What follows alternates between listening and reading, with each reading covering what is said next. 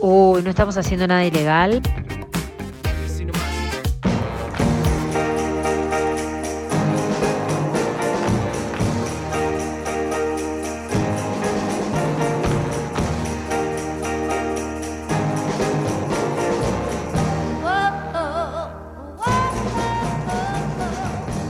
Damos y caballeras, sean bienvenidos a una noche de calor. ¿Te tomaste la fiebre ya o qué tomás? Acá estamos afiebradas y no es por COVID. Prepara los baños fríos porque tenemos casi 40 de fiebre. Con ustedes, la reina de la noche. Laura Falera. Falera.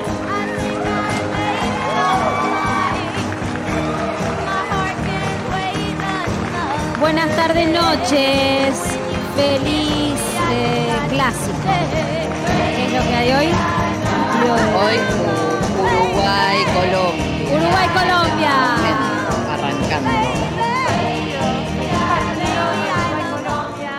Feliz partido. Ya estamos saliendo en vivo por Twitch. Aplausos. Somos cinco, vamos que podemos. Tenemos que llegar a 100. Eh, Vamos que podemos, suelten el partido. Es hora de soltar el fútbol en este país. Más de tres Eh, ya son multitud. más de tres ya son multitud y podemos. Así que somos multitud, gente. Somos multitud, porque es lo que se establece, lo que, lo que dejan los protocolos. ¿Cómo están, chiquis? ¿Cómo ha sido esta semana? ¿Cómo estamos hoy? ¿Cómo estamos? ¿Cómo estamos? Eh, Bien. Bien. Qué bien que se te ve, Lola, ¿eh? No, La verdad- que hay que decir que las mejores, eh, las mejores este, escenografías son las de Lola. No hay La caso. verdad.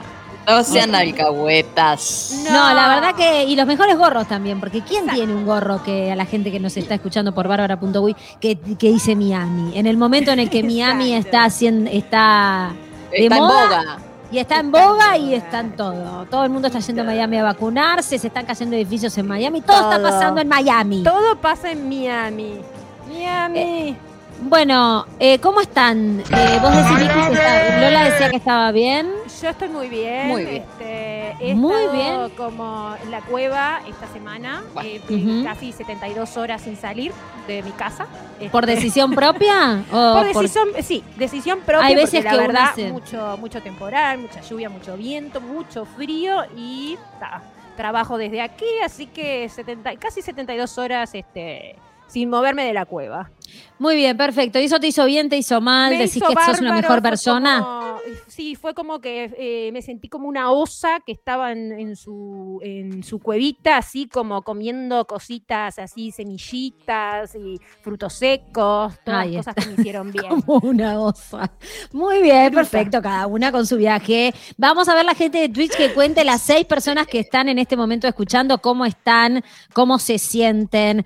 Vamos a hacer el juego que hacíamos en los movivitos el año pasado. En tres palabras, ¿cómo estás hoy? En tres palabras, ¿cómo estás hoy? Yo eh, me pasé toda la semana Yo llorando. soy optimista. Desde que arrancó. Yo soy optimista. Ayer, jueves y viernes estuve llorando sin parar. Por todo, ¿eh? Llorando. Llorando. Llorando, Eh, ponele, escuchaba una Ah, ah, canción pero lloraste. lloraba. Mi- eh, sí, ¿Lloraste lloraba. bien? Lloré ¿Lloraste bien bien. con todo? Lloré, sí, u- o sea, al principio me daba cuenta que lloraba por cualquier cosa, tipo, escuchaba una canción, lloraba, iba por la calle, miraba a una persona y lloraba. Y entonces, en el- en, mientras estaba lavando la losa, dije, voy a llorar bien, carajo.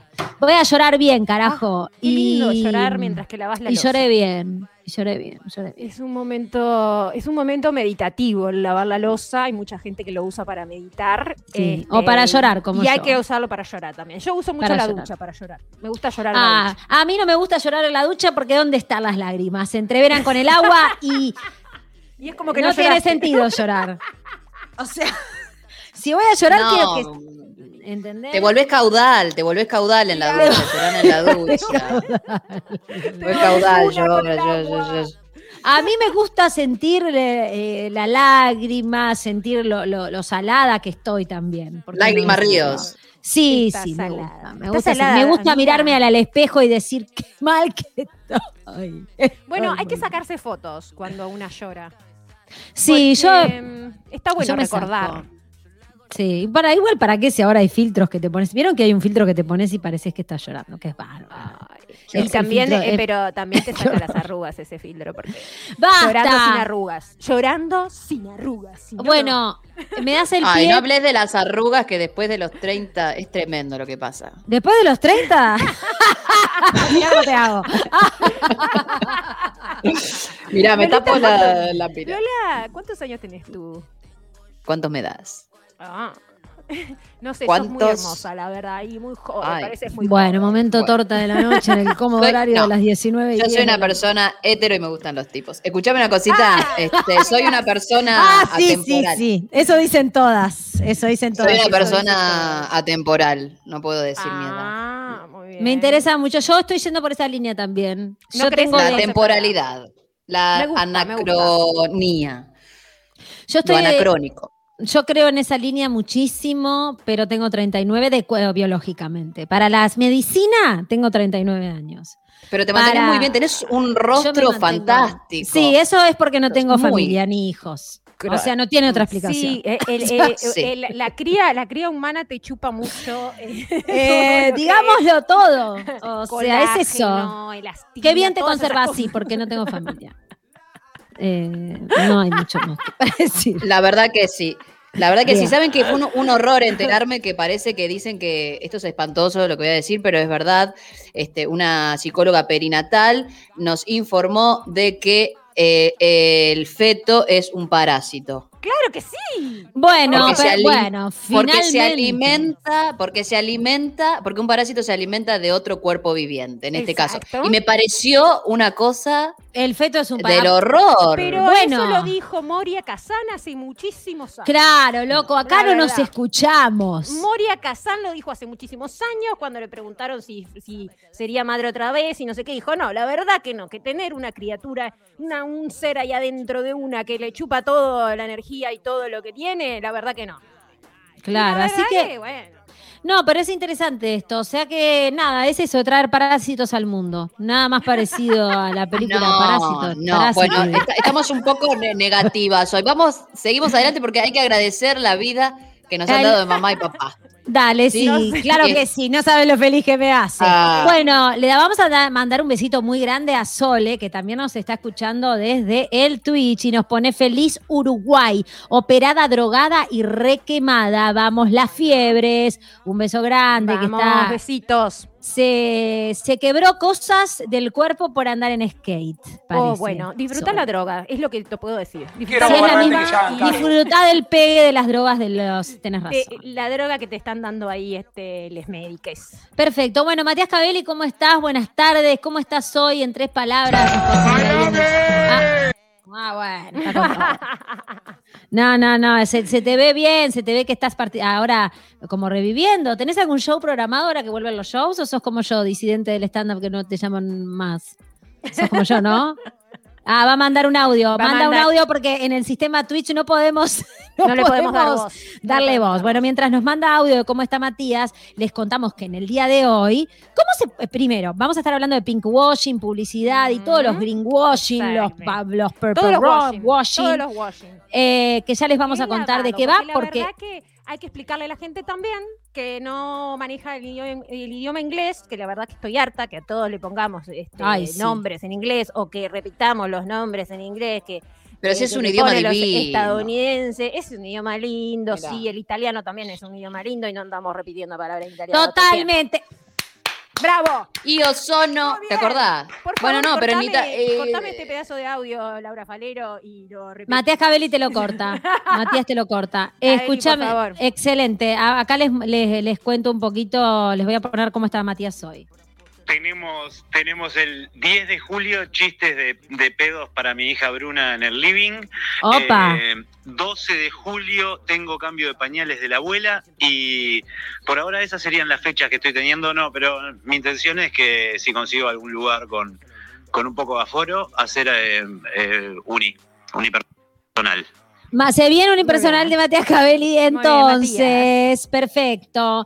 Eh, por cierto, el 7 de, de julio voy a estar pasando mi playlist soft, de coger soft, en el living. Ah, Así ¿en que pueden dónde? ir. Miércoles 7 de julio, Por en el living, allá en Parque Rodó.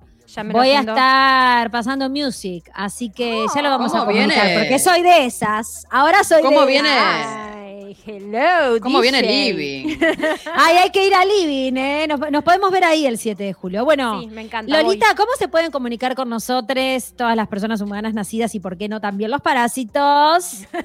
¿Cómo estamos? Bueno, las líneas de comunicación telefónicas, eh, te comunicas al 091-227-222 o en todas las redes, bárbara.uy. Podés seguirnos en Twitch, Instagram, Twitter y Facebook. Muy O bien, acá. socio. Perfecto. Ay, pará, déjame terminar. Sí, un- la perdón, última. perdón. Hacete socie llenando el formulario de la página de bárbara.uy o escribir a hola arroba bárbara.uy. ¿Por qué no? Totalmente, y hacerte socio de esta comunidad que de a poquito se va armando y no sé qué quieren. Mándennos también qué les gustaría que se transformara este programa en qué, en un programa en vivo, en un programa Mm. eh, eh, por Twitch, como un programa de, de- ¿qué? ¿Qué les gustaría? Porque nosotros no, so- no somos, no sabemos lo que somos todavía, ¿no verdad? Es como que estamos, Exacto. este, queremos saber bien qué es lo que somos. Le mandamos un beso a toda la gente que se suma en Twitch, estrenando Twitch, dice Maga. Muy bien. A Maga, doble, bienvenida.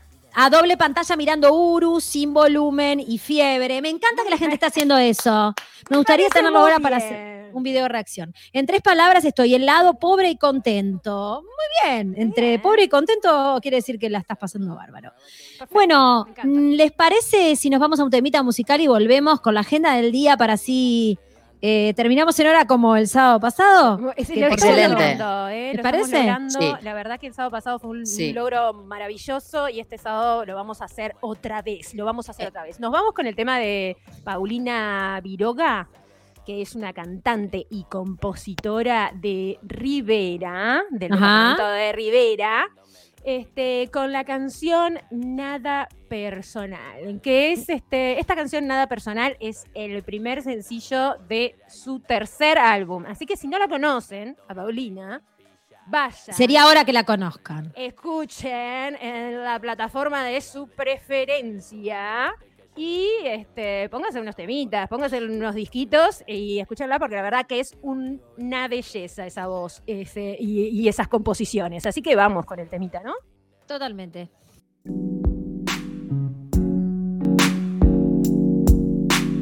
Día, día, día, día. Hacía tiempo que te esperaba, vi la señal, Ya no había manera de esquivar el juego, era amor algo pasajero. Entre piel y hueso me encontró tu beso, ya no hacía falta pasar a eso. Y está todo bien, no me pongo mal, porque no me tomo yo más nada, nada personal, nada personal, nada personal, nada personal.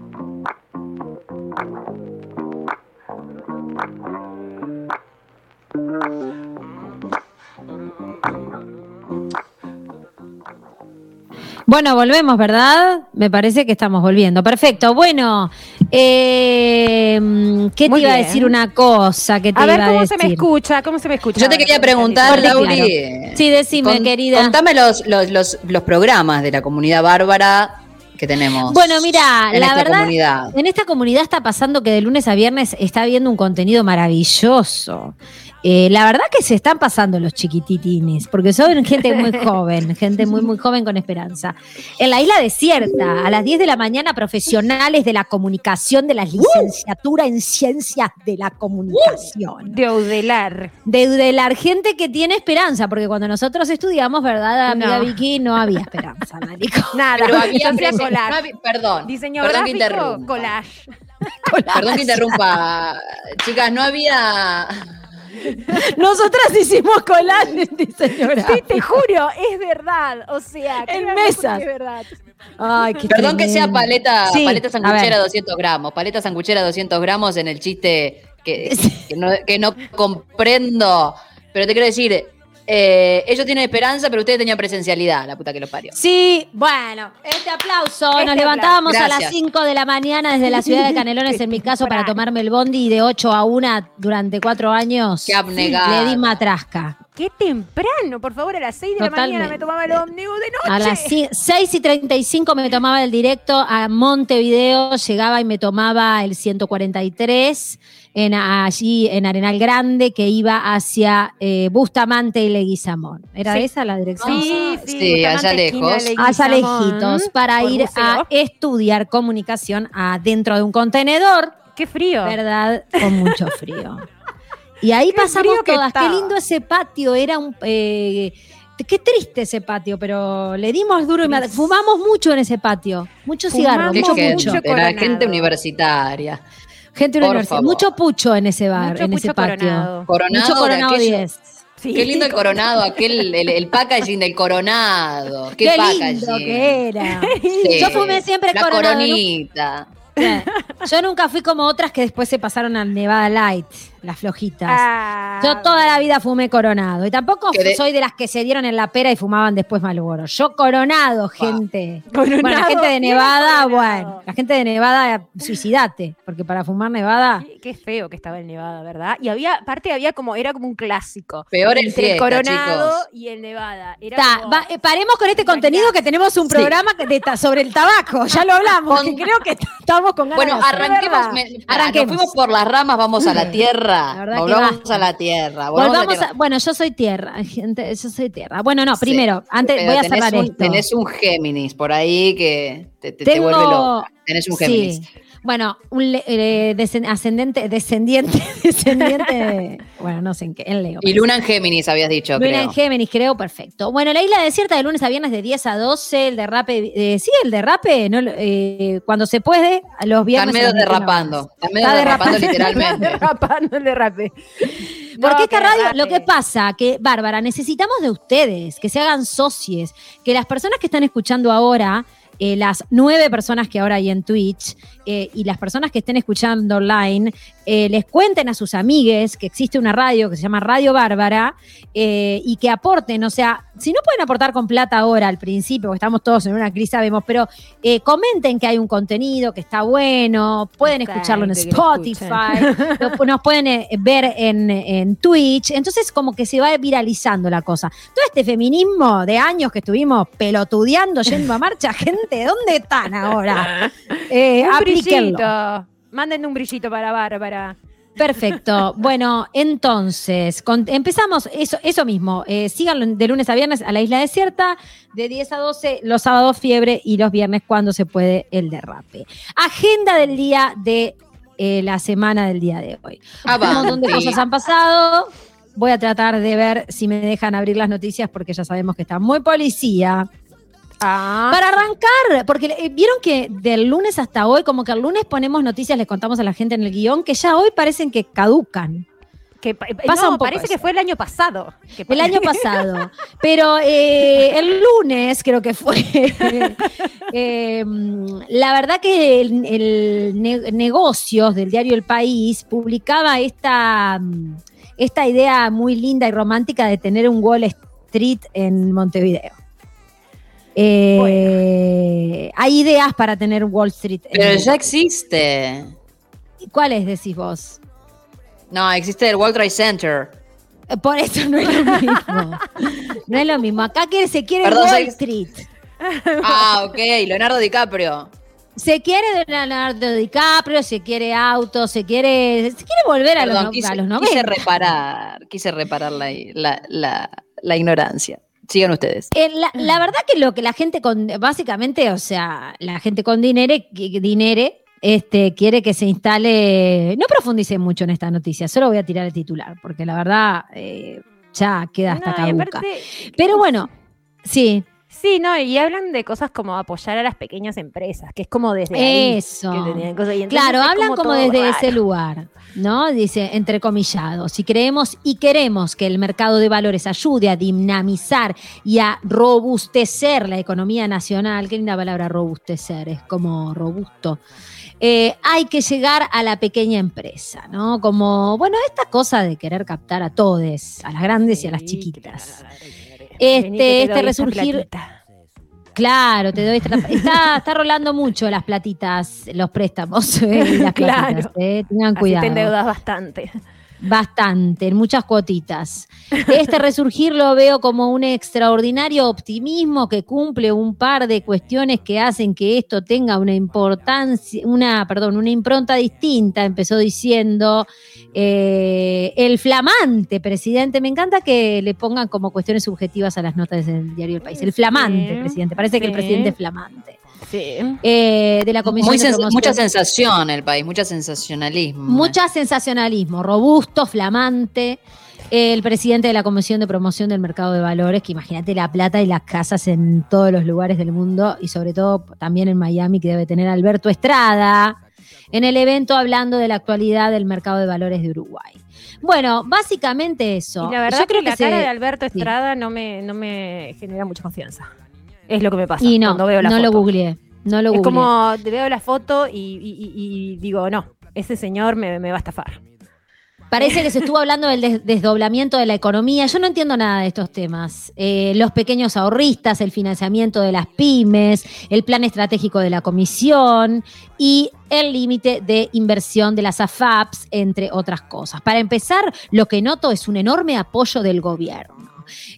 Está en la agenda del gobierno. Hay un apoyo político expreso y muy contundente desde el Ministerio de Economía y Finanzas y el Banco Central. Bueno, todas las cositas Bueno. que están haciendo ellos. Todo, todo lo del mundo eh, empresarial. Del capitalismo, del, neoliberal, del neoliberalismo, queriendo captar ahora al, al- también al pequeño emprendedor, podemos Claro. decir, empresario, no le dicen empresario, empresario, pequeño Es como que le, le, le azucaran la fruta para que diga, por acá, es por acá, convertite en un gran empresario. Sí. No sé si lo instalarán acá en Ciudad Vieja, donde estoy yo, me tengo que ir, porque ya que ya estoy con, con- con esta contradicción de que estoy en el medio del colonialismo total y absoluto. Eh, además me ponen un Wall Street en, un- en Ciudad Vieja. ¿Y por qué es medio Wall Street Ciudad Vieja? Es, es medio, tiene medio mucho banco, mucha cosa y mucha oficina, muy, muy Y oficina. en la noche no hay nadie, boca de Y lobo. en la noche no hay nadie, boca de citando, lobo. o sea, volviendo a citando al lobo de Wall Street. citando No, al lobo de Leonardo DiCaprio, Wall ¿viste? Como Street. para De día hay unos lobos y de noche hay otros lobos. Mm. Ah, Sí. ah, yo, Bueno. yo salgo de noche por Ciudad Vieja. Esta noche voy a salir. Vos sos la loba de Esta la noche salgo, esta ¿A noche dónde? salgo a Ciudad Vieja, gente que dónde? se está armando. Voy a salir con una petaca de grapamiel a caminar por las calles. Así que si andan por Ciudad Vieja. me ¿Pero a qué encontrar. salís so- solar y así, No, alma no, sola? No, no. eh, voy a Nunca salir a. sola. Nunca sola. No, yo sí sola, ¿eh? Yo soy de salir mucho sola. Yo soy de salir Yo me, me soy un bicho de la noche. Salgo y me hago amigos en la noche, ¿viste? Todo eso. Soy muy así. En la ciudad de Canelos lo hacía. Bueno, ¿qué más? Más noticias, más noticias. Digamos. Sigo yo, sigo yo, perdón. Dale, Ceci, te toca a vos, negra. Pero me tocaron todas las noticias que no leí. Ah, Dragón. Hacé los deberes. Todas las noticias que no leí. Está- No, esta Estás sí con la cabecita en, en la salida, en la grapa, ya empezaste a beber. No. Esto, eh, sí, me tomé unos traguitos, estoy tomando una bebidita que solo me queda esta, no sé si la ven. Bueno, escuchen esto. No, la calle aumenta su... Hay muchas ganas de salir, hay muchas ganas de salir. Vos Hay para mí que muchas ganas estás de salir. buscando una fiestita por ahí, por el bajo de Ciudad Vieja. Bueno, estamos por hacerla. El, el, el 7 nos vemos en el living, pero... El 7 nos vemos en el living. Yo el voy. 7 nos vamos todos para el living, vamos. Escuchen esto. eh, se subió el sueldo del Prezi. Tomá. Eh, se subió el sueldo. Igual quiero decir algo porque me asesoré con gente del Estado, gente que trabaja en el Estado. ¿Qué dice la que gente me dijo que básicamente que de- desde, desde que asumió el gobierno, desde los subgerentes o subjefes para arriba, se subieron todos el sueldo, 70 mil palos. Una cosa Qué así, lindo o sea, qué lindo esto no es de ahora. Que ahora se divulgue es otra cosa. Pero bueno, parece que. Y eso, por eso es que está subiendo el combustible. Gente, ¿qué se creen? que ¿Para pagarle para pagarle a estos señores? Bueno, pero imagínate lo que debe ser la casa presidencial, la luz que debe gastar allá. Ah, imagínate. Loli. UTE, la cuenta de- de UTE que debe tener. este, La cuenta La de cuenta UTE. de agua. O es todo gratis. No, por eso, no, no es gratis, ellos pagan, pero para eso No, hay que- te además tienen es que subir que- el sueldo. El, el curso de jardinería de Loli. Uy, lo que debe de costar el jardinero ese que le corta plantas. el- el- las el- plantas en no, forma de el corazón. jardinero no, por favor, es este trabajador rural. Trabajador rural, porque es verdad, es, es verdad, es verdad. Bueno, vergüenza, el presupuesto había, eh, había establecido que los cargos con ingresos mayores a los de un ministro no recibirían ajustes salariales durante todo el periodo de gobierno, pero vieron que este gobierno todo el tiempo está diciendo que no va a hacer lo que va a hacer. Es, es ese Exacto. bucle. Es que tenemos que aprender eso, ¿no? Que tenemos que hacer esa lectura. Totalmente. Lo que dicen que no van a hacer es lo que van a hacer. Es lo que van a hacer. O sea, e- esa es, la- es- es eso. O sea, todo lo que dicen eh, en las campañas, todo lo que dicen que no van a hacer, es lo que van a hacer. Exacto. Sin embargo, en el artículo 286 del proyecto de rendición de cuentas enviado al Parlamento se añade la retribución del presidente a las excepciones de cargos con mayor ingreso que el de un ministro. 276.795 pesos que tendrán aumento salarial. 276 mil pesos. ¿Sabes todo lo que hago con 276 mil pesos? Eh, a mí Ah, se me terminan lindo. las ideas un poco también. Qué lindo, qué lindo. Incunable, incunable, gente. Eh, No, la luz. que gane acá. Paren, tengo un chiste muy bueno de, de- de- de las nueve personas que están mirando en Twitch. Eh, dice Velad-Draculea. La look que deben de estar gastando. Eh, eh, eh. Es toda la chipa que nos va a quedar. XD, XD, XD. Dé, que dé. Bueno, eh, el proyecto establece que debe incorporarse a las excepciones contenidas en el décimo inciso del artículo 4 de la ley 19.224 de 18 de diciembre del 2020 a la retribución del presidente de la República. Dicho inciso, viste que te hablan tan raro que vos decís, está, está bien, si no entiendo nada. Te harta. Dicho también. inciso, Te harta un poco, ¿viste? te harta, decís, ¿qué es inciso? Dicho inciso de dicho artículo contenido en el presupuesto nacional establecía que entre el 2021 y 2024 los funcionarios que percibían una remuneración total nominal superior a la del mini- ministro recibirán incrementos salariales nulos o los necesarios para igualarlos al sueldo de dicho ministro en oportunidad de cada eh, adecuación salarial. Dentro de las excepciones se contemplaba solamente a los funcionarios de los incisos 16, Poder Judicial, y 19, Tributo de lo Contencioso Ah. Administrativo. Siempre me gustó mucho ese. Contencioso El tribunal, el tribunal de los contenciosos El contencioso es como, es como el avaro, ¿no? Es la carta del avaro. Sí, a mí me gu- ¿No? Totalmente. La carta de la. Lo- Lola, sos tan, tan buena, pero tan, tan buena.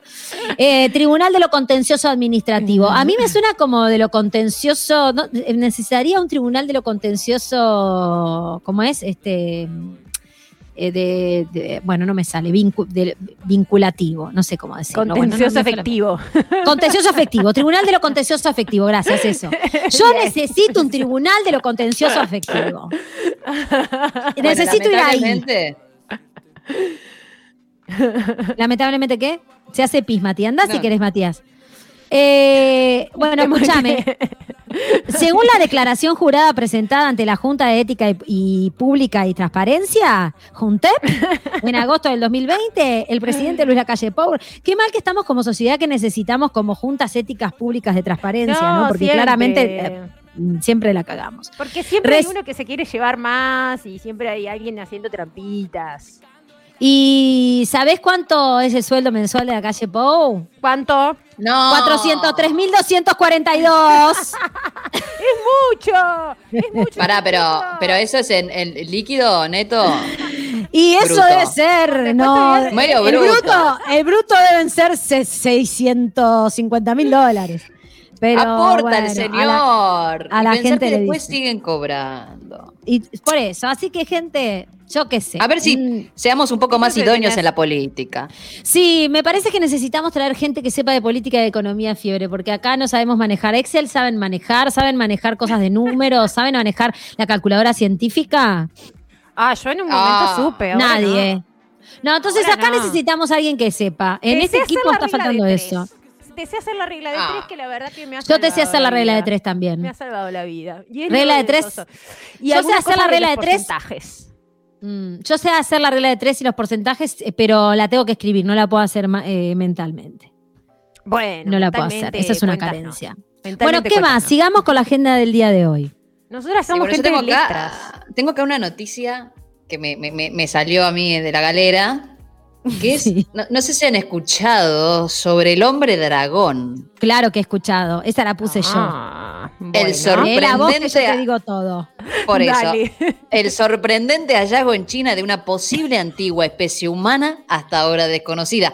Qué loco que siempre China esté involucrada en estas cosas, ¿no? Totalmente, y sobre todo después de un coronavirus, cuando se están quedando con la mitad, todo la- administrando los recursos y quedándose con todo lo que es eh, la- el mercado, o sea, Todo. colonizando el mercado, ¿verdad? Qué raro que haya aparecido un imperio, cráneo. Qué el raro que sea China. Qué raro. Y bueno, unos investigadores chinos descubrieron un cráneo antiguo que podría pertenecer a una especie humana completamente nueva. Qué raro. Qué raro. El equipo, y claro, porque completamente nueva estamos hablando de un futuro, pero es un cráneo del pasado. Es un cráneo Pero del bueno. futuro, pero del pasado. lo- claro, raro. es eso. Es eso. No, no, me Lo deja pasa que estamos desafiando el Cronos. Estamos des- desafiando el Cronos por todos lados. ¿Qué significa eso? No Cronos, sé. el Cronos, la medida del tiempo, de cómo El medimos tiempo. el tiempo. El dios Ah, mirá que sos tan, tan Académica. Cultivada. Tan, cul- tan culta. El No Cronos. tanto, no tanto. Yo dije, esta está hablando de Game of Thrones o Cron, o del Cron, la enfermedad, no sé, Game no entendí nada. Game of Thrones es, ¿Qué un, más? es un libro, es un ensayo escrito Bueno. por Leonor Silvestri.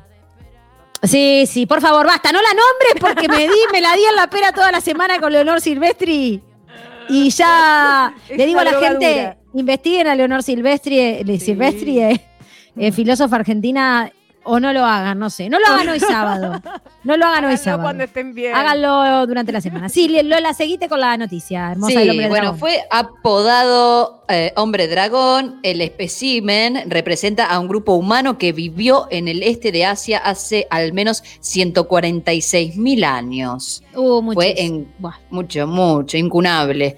Fue encontrado en Harbin, en el noreste de China, en 1933, pero no había llamado la atención de los científicos hasta ahora. Un análisis del No cráneo. había se pu- llamado. no, hasta ahora que bueno, que no hay nada, ¿no? Que, que pase más que coronavirus, bueno. Y nada, Claro, le llamó la hasta atención ahora. ¿Qué vamos? Vamos a agarrar a este chino a ver de cuándo Eh, es. ¿De dónde un salió el análisis. chino este? Un análisis del cráneo se publicó este viernes en la revista The Innovation. Ok, eh, uno de los principales expertos en evolución humana del Reino Unido, el profesor Chris Stringer, del Museo de Historia Natural de Londres, fue parte del equipo de investigación. En términos de fósiles, en el último millón de años, este es uno de los más importantes descubiertos hasta ahora. Lo que tenemos aquí es una rama separada de la humanidad que no está en camino de Oh. convertirse en Homo sapiens, nuestra ¿Cómo les especie, gusta? Ajá. sino que representa un mirá, sino que representa a un linaje distinto que evolucionó en la región durante varios cientos de miles de años y finalmente se extinguió. Ah, mira vos, no pudo eh, sobrevivir. Lo que nos No, va a pasar pero- a nosotros. Para mí no es que no pudo sobrevivir. Estos tipos de lo que están queriendo decir es tipo, todos los chinos, los, los chinos estos, nosotros somos de este tipo. Que tenemos como un cráneo más abultado, un cerebro más grande y somos mejores. Es esto, Pero los cráneos de los chinos son distintos, ¿viste? Mm. Los cráneos del chino. Pero no importa acá la biología, no importa. Vo- Vos leés la noticia, es lo que está pasando con esta posverdad que estamos eh, habitando. Vos lees las noticias y no hay, eh, son todos los científicos, los antropólogos, las universidades, no importa las fuentes, pueden ser noticias inventadas, eh, este, promulgadas por la BBC, que no importa. ¿No? Porque si vos después te pones a buscar, parece que hay hallazgos de cráneos por todos lados. Lo- en Israel apareció otro cráneo nuevo de no sé cuánto hace mil años, en Rusia apareció otro cráneo de no sé cuánto hace mil años. O sea, se están peleando por quién tiene el cráneo más grande, lo de siempre. No, pero pe- fíjate que este es el fuerte y robusto. El Por cráneo eso. es enorme. Enorme. Eh, escuchate, es- Porque es tiene un enorme tema con el tamaño. Eso. Y bueno, ese es A ver, léete otro poquito. Hay temas con El los cráneo, déjame, te- este, este, timo- este tema es espectacular. Este, este es el Homo longi, ¿eh? Tenemos El Homo al Homo longi. sapiens, el Homo, el Neandertal, el Homo sapiens, que somos nosotros, y el, na- Sí. el Neandertal, que es el Homo, Homo sapiens, y Homo sapiens sapiens somos Sapiens nosotros, y este sería el Homo longi, está en el medio. Sí. Dice que el cráneo es enorme en comparación con los cráneos promedio que pertenecen a otras especies humanas, incluida la nuestra. O sea, no sabía que había más de una. Su cerebro sí era comparable en tamaños a los de nuestra especie. Pero El eh, hombre dragón tenía cuencos de los ojos grandes, casi cuadradas, cejas gruesas, boca ancha y dientes de gran tamaño. Me Bueno, gusta mucho. porque eh, era. a mí me gustan mucho los dragones, así que Era me, un me identifico más con esto. Era un hobbit. Era un hobbit. Era un hobbit de, de- de- de la película Border, digámoslo, que desapareció. Ay, sí, qué interesante. a la gente que no me vio gusta. Border, vea Border. Vayan a verlo, Bueno, por favor. Nada, lo que me llama mucho la atención de esta, bueno, sabí- este cráneo lo tenía una familia. Y obvio que era de varón. Era de varón, por supuesto, por supuesto. El hombre dragón te mandan, o sea, no sé. Hombre dragón. Parece que lo tenía una familia, eh, tipo que coleccionaba. Viste que mm, siempre cuando se muere el viejo coleccionista de la familia, después la familia hace cualquier cosa con la colección del viejo. El viejo estuvo toda la vida coleccionando y tratando del patrimonio del acervo. Y e- es un desastre lo que hacemos con las familias, con el acervo de, de la gente que muere. Entonces, la familia salió a vender por ahí, capaz, todas las cosas que tenía el señor guardada en su casa. Y dio a conocer este pedazo de cráneo. Entonces, como que los antropólogos, astrólogos, a- anar- a- a- a- a- sistemáticos, Habla bien, por favor. no sé habla bien. ya lo que estoy diciendo, astrólogos, astrólogos, científicos, ginecólogos, eh, agarraron el cráneo y dijeron, no podemos saber mucho de este cráneo porque estaba eh, en la casa de, una, de un chino. Estaba guardado en un ropero. Estaba guardado en un ropero. Solo podemos decir, a ver, ¿qué podemos decir? Y digamos que varón, digamos que, bueno, no es tan así, porque la ciencia se supone que... mm.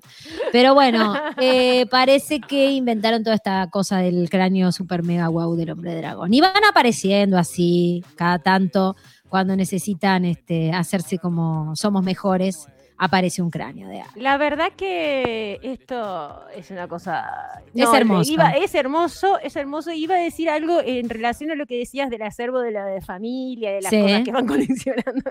Sí. Eh, repartan las cosas ¿Tenés un antes de cráneo? morirse. No. Oh, no, sí, tengo una, por obvia- una supuesto. boleadora. Tengo. Por Una supuesto. boleadora que era de mi abuelo, que No, no, antes de morirse, ahí, o sea, que capaz sí, que sí. La, me la traigo para casa. Porque la verdad que mi abuela tiene 91 años y está repartiendo todo.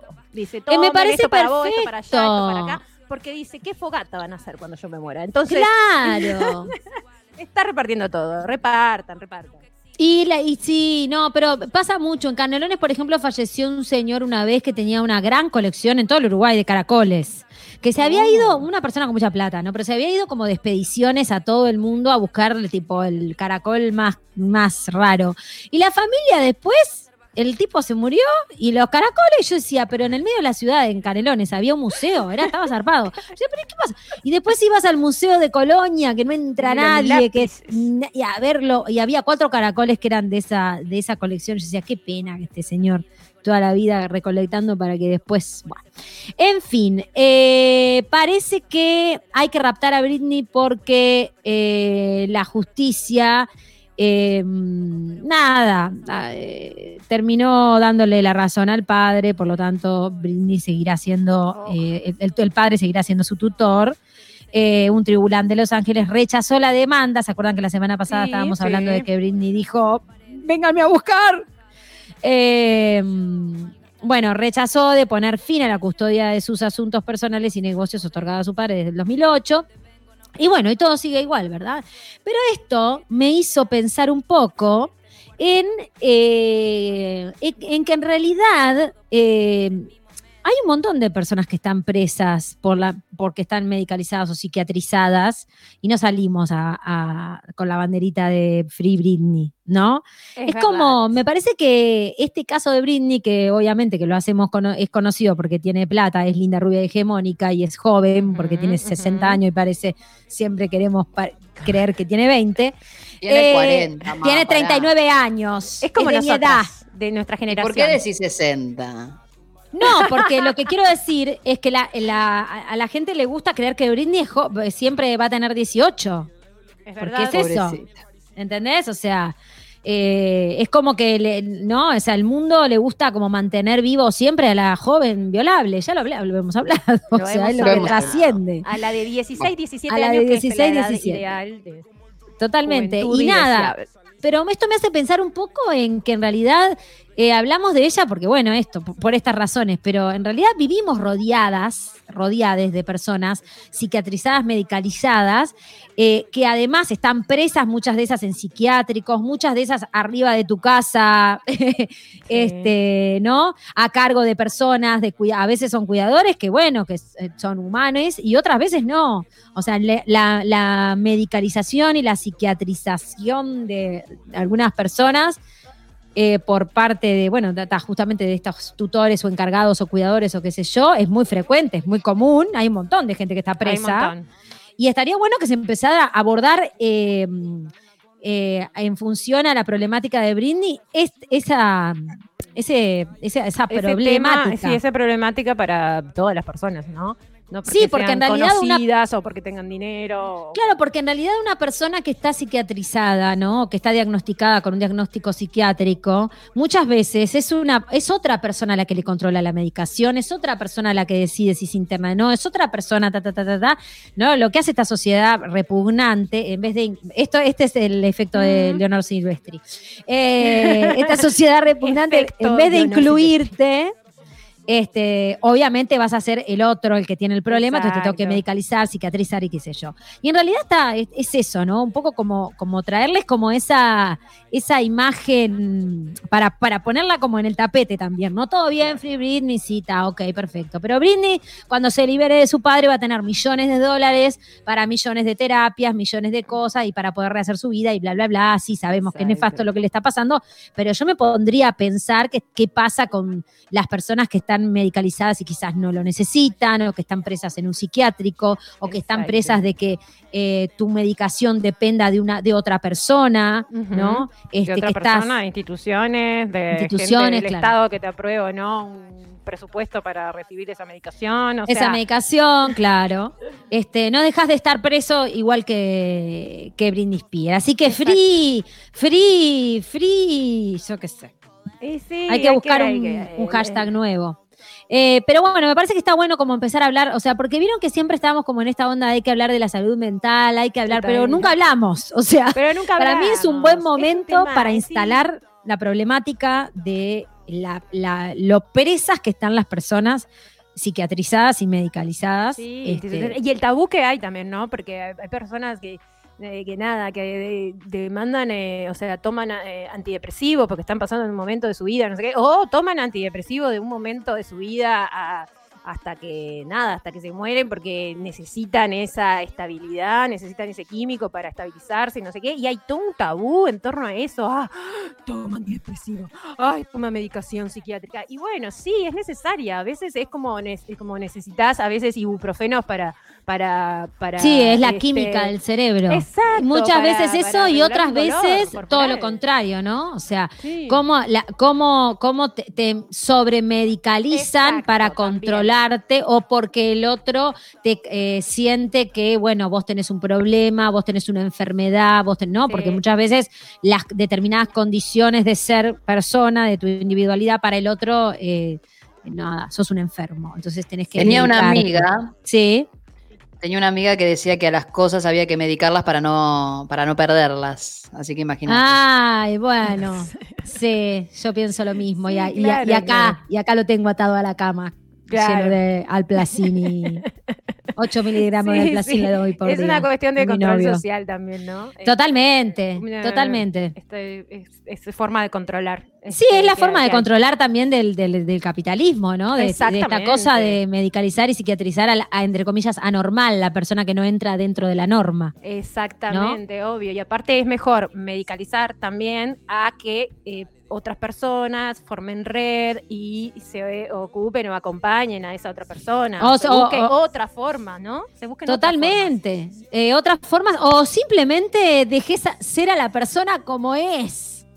Que cuesta tanto. Exactamente, pero digo que a veces es, eh, hay personas que necesitan estar acompañadas, por ejemplo. No, Y- claro, y- por y el supuesto. capitalismo no te lo permite porque las otras personas están laburando, porque tienen, o sea, los traga Sí. el sistema, nos traga el sistema, ¿no? Sí, sin duda. Entonces, si este sistema fuera un poco más benevolente y el centro del sistema estuviesen, en el centro estuviesen las vidas humanas, o sea, o las vidas, todas las vidas, las vidas, este, sería diferente y se permitirían otro tipo de, de cuestiones y de cosas. Totalmente. Bueno, así que nos las de- les dejamos con esta reflexión y desarrollaremos en algún otro contenido.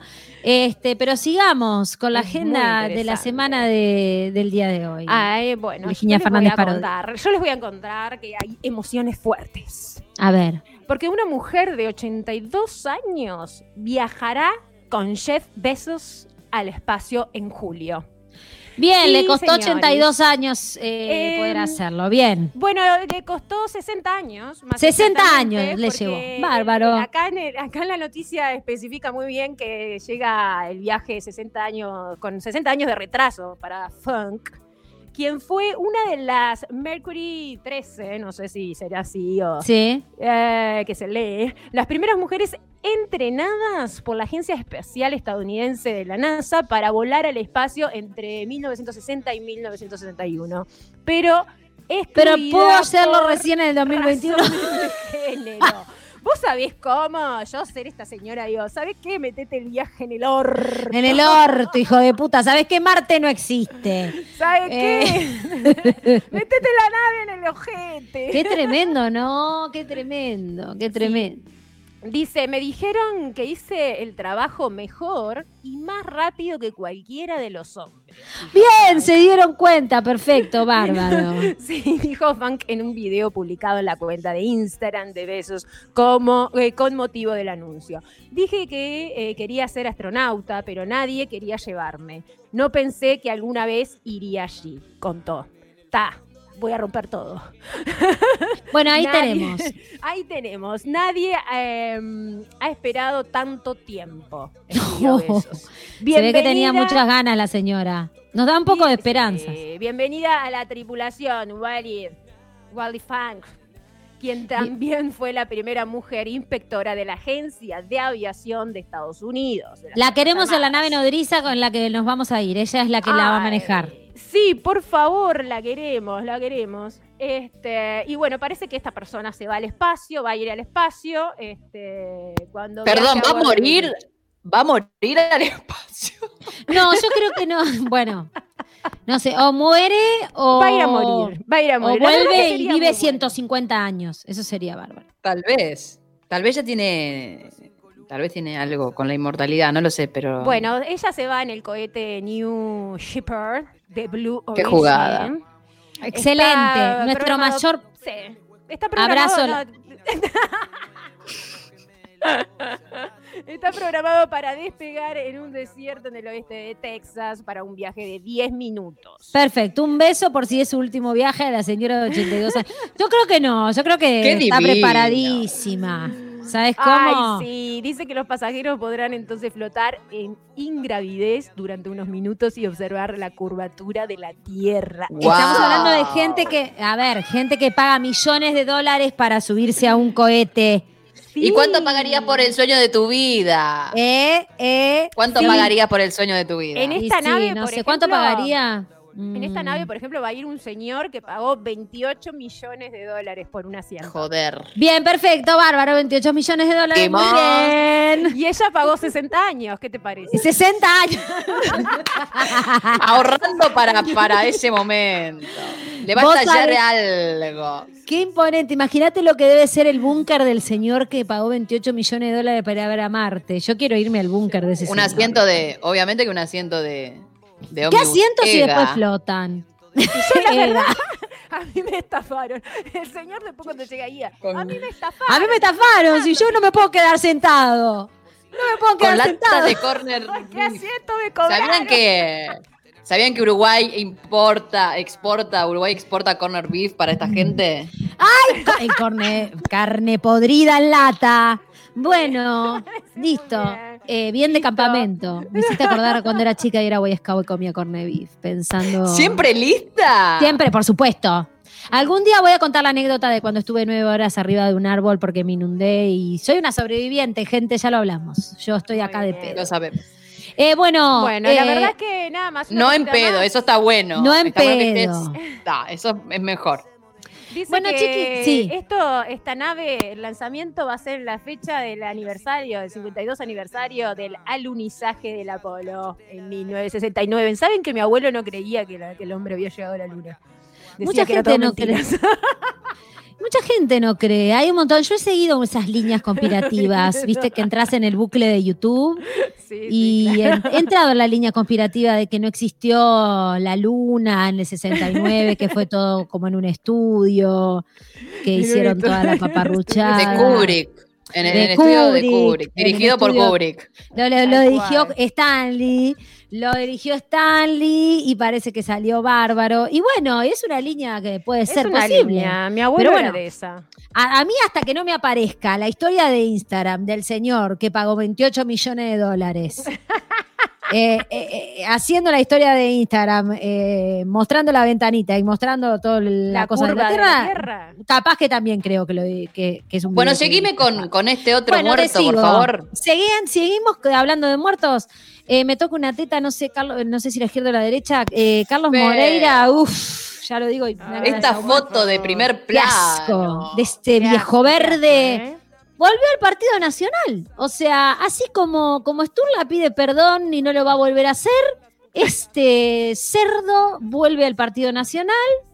El presidente del Partido Nacional, Pablo Iturralde, dijo que no hay obstáculos para que el intendente de Colonia vuelva a ingresar a la fila. O sea, no hay Parece que ya abusar, lavó las culpas. ya lavó las culpas, ya parece que rezó Padres Nuestros y hizo todo lo que tenía que hacer. Y bueno, eh, nuevamente está dentro del Partido Nacional. Esta semana, en una conferencia de prensa, bueno, este Pablito agarró y dijo que Carlitos estaba nuevamente en el grupo de WhatsApp. Eh, luego, o no olvidemos de que cuando de, de- de lo que sucedió con Carlos Moreira, que se filtraron aquellos audios asquerosos, inmundos, de porquería, en los que prometía pasantías a una mujer a cambio de relaciones sexuales. Todo muy, muy Partido Nacional Mm. neoliberal.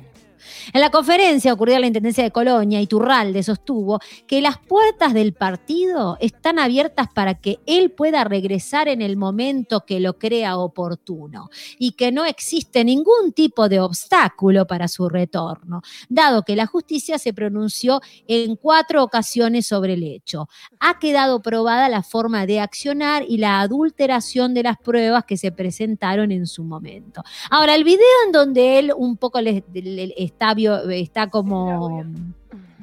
Más allá del- de los audios, el video en donde él está sentado y un montón de chicas están rodeándolo y él un poco más está como tocándoles el culo. Ese video.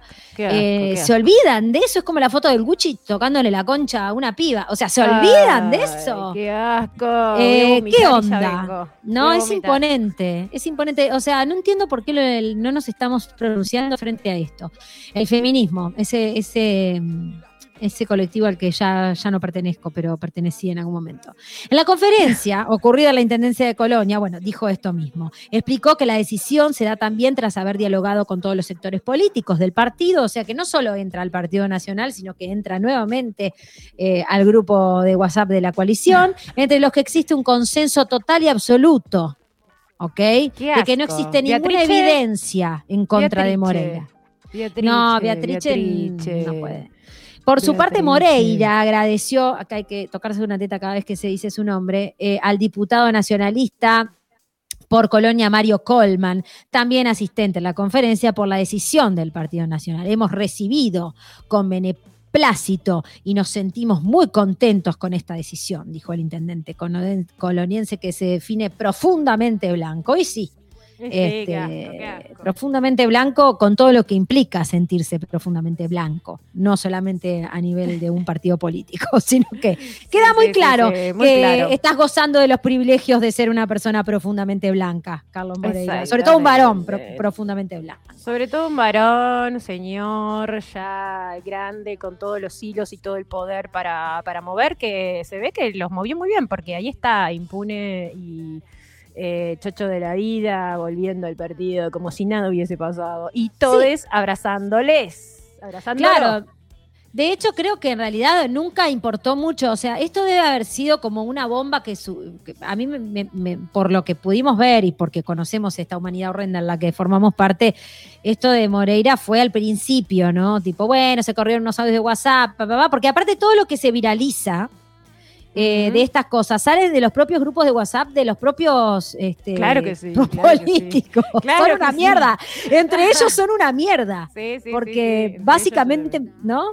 claro. Eh, y bueno, me parece que nunca importó demasiado, ni nunca nadie le creyó nada, ni se- seguimos, no importa, ¿no? O sea, Dijeron, esta es vamos como- a aflojar ahí cuando, cuando correspondía para achicar un poco el, eh, vamos a decir, la opinión pública. Claro, ahí está, pero entre ellos siempre se avaló. Paño frío, pero está. Después dijeron, vos tranquilo, vos tranquilo que. Tranquilo que dentro de unos meses, deja que pase, deja que pase. arreglamos. Sí, si en unos meses volvés y está todo bien, la gente se olvida. ¿Viste cómo es ahora, Carlito? La gente se olvida. Vos dale tranquilo. Vos dale tranquilo. Dale, la gente se olvida enseguida y volvés a ver. Come de Beatriz, no te Beatriz, mira. La mal cogida esa, no te preocupes que no va a hablar, ya no va a hablar, no va a decir nada, la mal cogida esa. ese está Así que a ese nivel son los políticos que han votado. Ustedes. Exacto. Ustedes. Hacerse cargo. hacerse ¿Qué cargo. más? ¿Qué más tenemos? ¿Qué más? Si te viera Gervasio. Si te viera Gervasio. Si te viera Gervasio. Parece que un blandengue este, desnudo promovió desorden en una Espera, espera, dámela, dámela, dámela, dámela despacio, dámela Si despacio. te viera Gervasio. Parece que un blandengue este, desnudo eh, promovió desorden en una iglesia en Rivera. Un blandengue desnudo. O sea que, a ver si entiendo esto. Un blandengue. se ve que se Eh, dejó el sombrero. Un- sí, se dejó el sombrero porque es coqueto. Un blandengue coqueto. Identificaron que era blandengue porque parece que capaz se había dejado el sombrero o algo de Claro, eso. porque ¿cómo te das cuenta que si ¿Cómo está desnudo es blandengue? Claro. O sea, puede ser el panadero, carpintero, ¿qué sabes si es blandengue? Capaz que se estaba desnudo, pero solo se dejó los cositos acá del brazo. Con el frío nada. que hace el boludo, chupando frío. Chupando- botitas. Chupando frío. Y las botitas. No, esa persona medicalizada, cicatrizada. Estoy Sí, segura. Sí, sí. Dice Segura, que desde, desde la jefatura de policía de Rivera informaron a Montevideo Portal. En Rivera está pasando todo lo peor. En No, porque, porque la cantante que acabamos de escuchar es de Rivera. No, es verdad, y, Y está muy bien. muy bien, la verdad, ella. Bueno, pero nada, viste que siempre hay una contracultura. Donde es toda una mierda, siempre hay una contracultura que es muy buena. Eh, escúchame, y entonces este blandengue, Sí. pero de profesión blandengue, ¿qué, qué cuida en, en- en Rivera? ¿Qué es lo que... eh, No sé qué, qué, ¿Cuál qué era la habrá por profesión? allá, Rivera, pero debe haber cosi- cositas Y por apareció allá desnudo como- y qué? ¿Qué pasó? Dice, el curioso hecho sucedió, eh, dice, en un templo de la iglesia pentecostal diocesana, Ah, situado ah, sobre la avenida bueno. Sarandí, la principal de la capital del Bueno, la iglesia de. David Miranda. La iglesia de David Miranda. Bueno, Claro, es- ahora que sí. estaba ahí, contesté. que fue culto y que, bueno, algo le, le- nada, lo trastocó, lo trastornó y bueno. Según informaron Montevideo Portal desde la jefatura de Policía de Rivera, lo leo rápido porque ya Salió rapidísimo. Dale que se te va el tiempo. Te Va tranquilo. Tampoco, a ver, pará, esto de hacer el programa en dos horas que no sea sacarnos los de arriba. Hay que disfrutar. Aquí y ahora, loco. Estamos disfrutando, mi No, amor. yo estoy re- disfrutando, pero estoy como en modo ver. radio. Radio. Las autoridades, las autoridades a radio. debieron intervenir luego de que se constatara la presencia de un hombre totalmente desnudo en el baño del lugar. Perfecto. Cuando los agentes intentaron hacerlo salir, el sujeto se desacató y promovió un desorden, por lo que debió ¡Apa! ser retirado del lugar. Dice, para ello lo envolvieron en una Oh. manta. Lo envolvieron en una manta como si fuera un canelón de carne. está, dijeron, vos vení que acá te envolvemos. Y entre varios agentes lo levantaron en peso y lo llevaron hasta la vereda. donde O sea fue que lo tiraron en la esposado vereda en una manta. En una manta. Lo enroscaron Lo esposaron, lo ahí. enroscaron en una lo manta. esposaron ahí en la vereda y esposado lo pusieron en la parte trasera de una, de una camioneta policial y lo condujeron hasta el hospital local. Perfecto. Esto Una- que hablábamos, no le diagnosticaron descompensación psiquiátrica y quedó internado. Dijeron desde jefatura, detallando además que el sujeto tiene 21 años, es militar y reviste el cuerpo de blandengues en Montevideo. Claro, lo que pasa es que ser blandengue no es fácil estar quieto, todo el no tiempo quieto. Imagínate. ¿Viste? Y la cabecita. yo hoy descubrí que el blandengue en los años, o sea, en el 1800 y pico era otro tipo de cosa. Viste, ¿Y qué, usaba qué mucha el lentejuela. blandengue? Porque el blandengue, ¿sí? ¿Se usaba lentejuela? Usaba mucha. Hoy fui a la- al cerro. Medio drag lo del blandengue. Es medio drag lo del blandengue, es verdad. Es muy Es drag, re lo drag. del blandengue. Se usaban un- los uniformes unas lentejuelas bárbaras que la verdad que eh, nada, yo me sorprendí, quedé muy contenta, dije, acá se escribe, se reescribe la historia. Nosotros nos independizamos en, en base a camino de lentejuelas. Se- señoras y señores. Acá Matías Cabelli nos recuerda la maravillosa, la maravillosa, la maravillosa escena de eh, 25 Watt en donde Roberto Suárez eh, encarna a un blandengue, a un ex blandengue en bicicleta, que es maravilloso. ¿Tenés por ahí? ¿Lo tenés? Eh, ¿Tenés el audio? Dale, a ver, pasa, pasa el audio, pasa el audio. Flaco, un videoclub por acá. Videoclub, en el Sandía debe ser. Agarrás para acá abajo. Oh, ¿vos no sos el Gepetto? Lo que te veo. ¿Te acordás de mí? ¿Me sacás? El hermano del Marmota. Dos para abajo y después. Enseguida. Bueno, enseguida para la izquierda. ¿Vos no estabas laburando de Blandengue vos? Sí, pero me echaron. ¿Cómo que te echaron? Voces. Dos, dos, dos cuadras para abajo y una para el costado. ¿Cómo que vos? Voces. Claro, Voces claro. en la Voces cabeza. en la cabeza. ¿eh? Vos estás ahí parado. Ocho horas. No puedes hablar. No te puedes mover. No puedes hacer nada. ¿Qué haces? ¿Eh? Pensás. Pensás Claro. mucho, mucho, todo el tiempo. Y un día la cabeza empieza a pensar sola. Anda. claro. Mucho. Y un día empiezan las voces. Claro. Bla, bla, bla, bla, bla de un lado. Bla, bla, bla, bla del otro. Anda. Qué salado. Qué salado eso. Y después vino Simón. Una voz de sargento. ¿Un sargento? No, una voz. Simón dice. baila. Simón dice baila. Y vos, ahí. Simón dice andate desnudo a la plaza. Simón dice, anda desnudo a la iglesia. Caen todas las escuelas, te rodean todos los niños. Eso. ¿Mm? Mil, mil, mil de esos pendejitos de, de- de escuela con la maestra. Y se te acercan ¿Qué los más dice Simón? boluditos de todo y te dicen, miliconabo, miliconabo, miliconabo, miliconabo. ¿Mm? Y hay Simón que te salta. ¿Eh? Simón dice, pegales. Simón dice, patealos. ¿Y qué? ¿Lo pateaste? No, pero igual.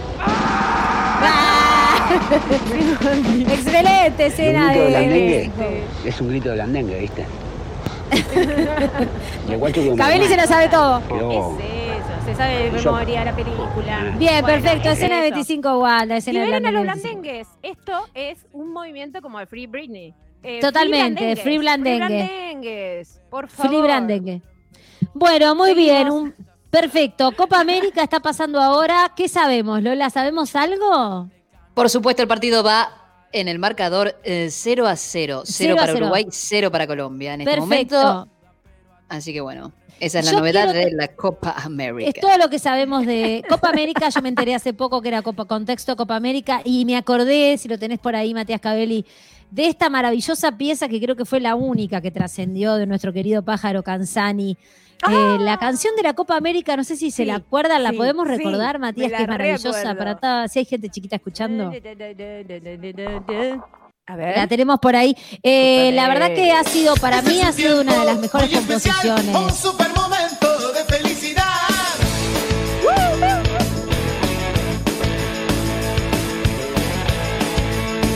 ¡Vamos Uruguay, carajo! ¡Eso ¡Ahora es! celeste! ¡Ahora celeste. ¡Vamos, Uruguay,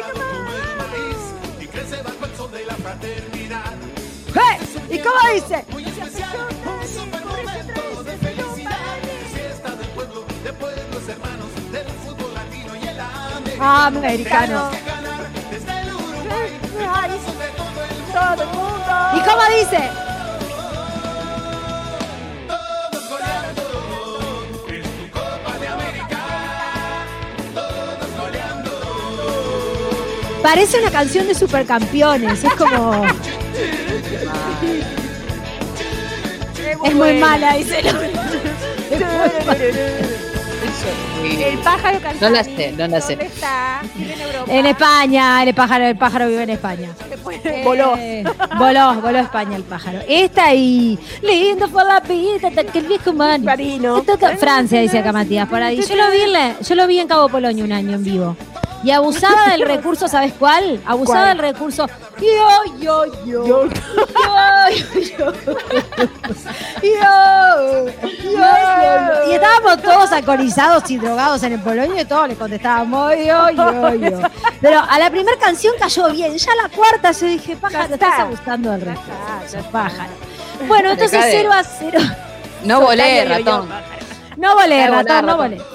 Bueno, para irnos, temazo el de la Copa América. Te juro, es bárbaro. No, a mí es me lleva. Estábamos todos recopados con esa Copa América. Y el pájaro la hizo toda, che. Con este Sí. temazo. La agarró, voló para, para, para los- las Europas y dijo, no me ven más acá. Sí, tiene toda una no- historia que no me la acuerdo, la del pájaro. En realidad es un buen músico, pero bueno, Es cayó en el yo, yo, yo. Es un buen músico el pájaro, sí, ¿eh? sí, sí, tiene una historia ahí, creo que. Ya lo recordaremos cuando se muera. Es horrible lo que estoy diciendo, pero así será y así funciona Bueno. el mundo. Nos vamos, nos vamos. Bien, nos estamos yendo con un notición, si tenés alguna música que hable del fuego, eh, porque la verdad que notición, en malas noticias, como todas, porque no están habiendo como muy buenas noticias, pero lo que, me, lo que está pasando es que están habiendo malas noticias que, que en realidad es esta cosa del se va a caer, ¿no? Esto de se va a caer. ¿Qué- qué, eh, ¿De qué hablamos cuando decimos que se va a caer? Porque el feminismo todo entero, sobre todo esta cuarta ola feminista, eh, como que siento que ha romantizado mucho esto del se va a caer, ¿no? Eh, Y en realidad que, que se caiga significa que se caigan las estructuras, que se deschave toda la mierda, y nadie dijo que eso no iba a doler, nadie dijo que eso no iba a afectarnos de todas maneras. Y bueno, y estamos como eh, viviendo ese momento, entre comillas, histórico. Eh, por lo tanto, esto continúa, están quemando todas las iglesias de Canadá, muchas de las iglesias de Canadá, porque han aparecido más de, se- a- a- al, al día de la fecha, más de 4.000 niños asesinados eh, por este, la Iglesia Católica, niños indígenas, se han encontrado a, a lo largo de, de estos últimos días este, en distintas iglesias de Canadá, este, tumbas de niños, en una iglesia 150 tumbas, 182 tumbas, bueno, van sumando ya más de 4.000 eh, cuerpos de niños indígenas asesinados.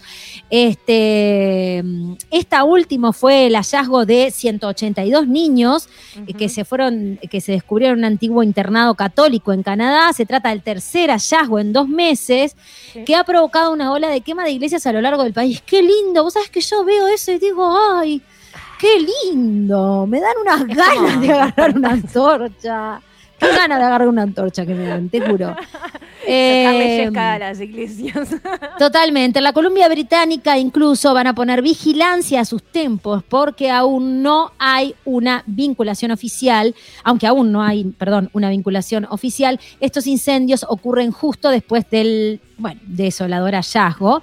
A lo largo de los Uy, no estamos haciendo meses, nada ilegal. Eh, eh, se han localizado más de mil tumbas de niños indígenas en estos centros cristianos eh, repartidos por todo el país. En estos lugares confinaron y torturaron salvajemente a más de 150 mil menores durante el siglo XX, gente, siglo XX.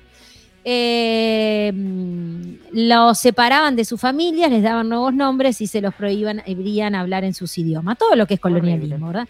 Así lo, se los recuerdan algunos de los, sí, de los sobrevivientes, nos cortaban nuestros largos cabellos y nos eh, rociaban con insecticida. Eh, hablan de torturas y de golpes diarios, pero para muchos de ellos fue aún más aterrador y es que se estima que alrededor de 4.000 niños eh, fueron asesinados desde todo el siglo XX, más de mil cadáveres fueron enterrados en tres fosas. Este, al momento se han hallado 215 tumbas, no, tremendo. Eh, luego, eh, se han ido como hallando las tumbas como muy de a poco, pero se estima que son más de 4.000 cuerpos. Y el primer ministro de Canadá, Justin Trun Timberlake, no, Justin Trudeau, Trudeau. Eh, bueno, no, puede ser que vivimos en el mundo en donde Justin. Timberlake puede ser primer ministro de Canadá. ¿Por qué no? Sí, sí. Eh, ha pedido perdón. Bueno, como siempre hacen, igual que Sturla. Todos piden perdón y prometen que no va a volver a pasar. Y un poco de eso vamos a estar hablando y está linkeado con el pink washing eh, del día de hoy. Eh, retirando una condena a los crímenes contra indígenas del gobierno 2000 en el 2008 y asegurando que esto equivale a un genocidio. Sí, mira, no me digas. Mientras los hallazgos se suceden, eh, caus- perdón, se suceden causando una insoportable dolor en su pueblo y la investigación de las autoridades continúa con el objetivo de remedir una discriminación racial. Bueno, toda la pedorrada que dicen que van a hacer y nunca hacen. Lo que pasa que los nativos lo que quieren es el perdón del Vaticano. Qué pesado Claro. también. ¿Por qué queremos el perdón del Vaticano? Prendamos fuego al Vaticano también. y quedémonos con todo el oro. Claro, hay que sacar el oro. Eh, Hay que saquear bueno. el Vaticano de una buena vez. Hay que saquearlo. O sea, Totalmente. hay que organizarse, hay que entrar organizados con capuchas de Pussy Riot y eh, saquear. Totalmente, a lo Pussy Riot. Y el Papa parece que se pronunció y dijo que, bueno, que este hallazgo había sido, se lo consideraba inquietante. Fue todas las declaraciones del Papa que consideraba inquietante el hallazgo. Se inquietó. Así Algo que se inquietó un poquito. De eso, de esa inquietancia, mm, nada, este, está llena de este mundo nefasto en el que vivimos.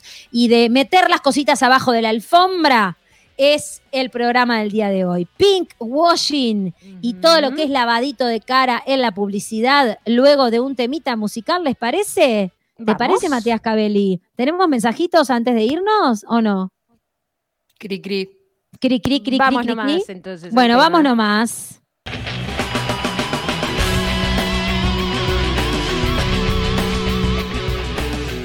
Te subimos la fiebre hasta el eje. Con ustedes, la obertura poética.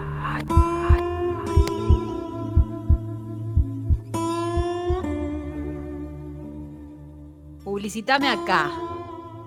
Marca la marca. Muy buena la campaña, monstruo. Queremos ese producto, ese servicio. Creo que lo necesitamos. Convence, atrae. Es una maravilla y accesible. La imagen no es nada, la sed es todo. ¿Se acuerdan? Inolvidables jingles, frases, actings, postales. El mensaje. Lo dicho, lo entredicho, lo subliminal. Viejas estrategias para persuadirnos nos mienten sobre la verdad. Curiosos escenarios montados para que compremos la novedad. Comunicación visual, impacto, sensación. Formas de formar parte, comprando, pagando después. La ruta sin carteles, ¿dónde? Distracción al volante. ¿La mina vendrá con la batería Moura? Deja objetos pasmosos, cuerpos vendibles, miradas sugerentes se inyectan en nuestras mentes. Lo creemos y lo vivimos. Hay luz en eso que nos dan. ¿Qué es lo que siempre deseamos? Escribamos al depto de marketing. Desde el imperio, advertisements que nos fascinan. ¿Cómo lo hacen? Soluciones para tu día a día, bombardeos de lo inaccesible en todos los formatos posibles. No es para la multitud. Cada cosa para cada clase, cada clase para cada cosa. Divulgación, mercadotecnia, público objetivo. Top pinkwashing, political system. Manejos del capital que decapita, que, que nos quiere débiles consumistas. Comemos mierdas. Y me pregunto, ¿quién nos patrocina?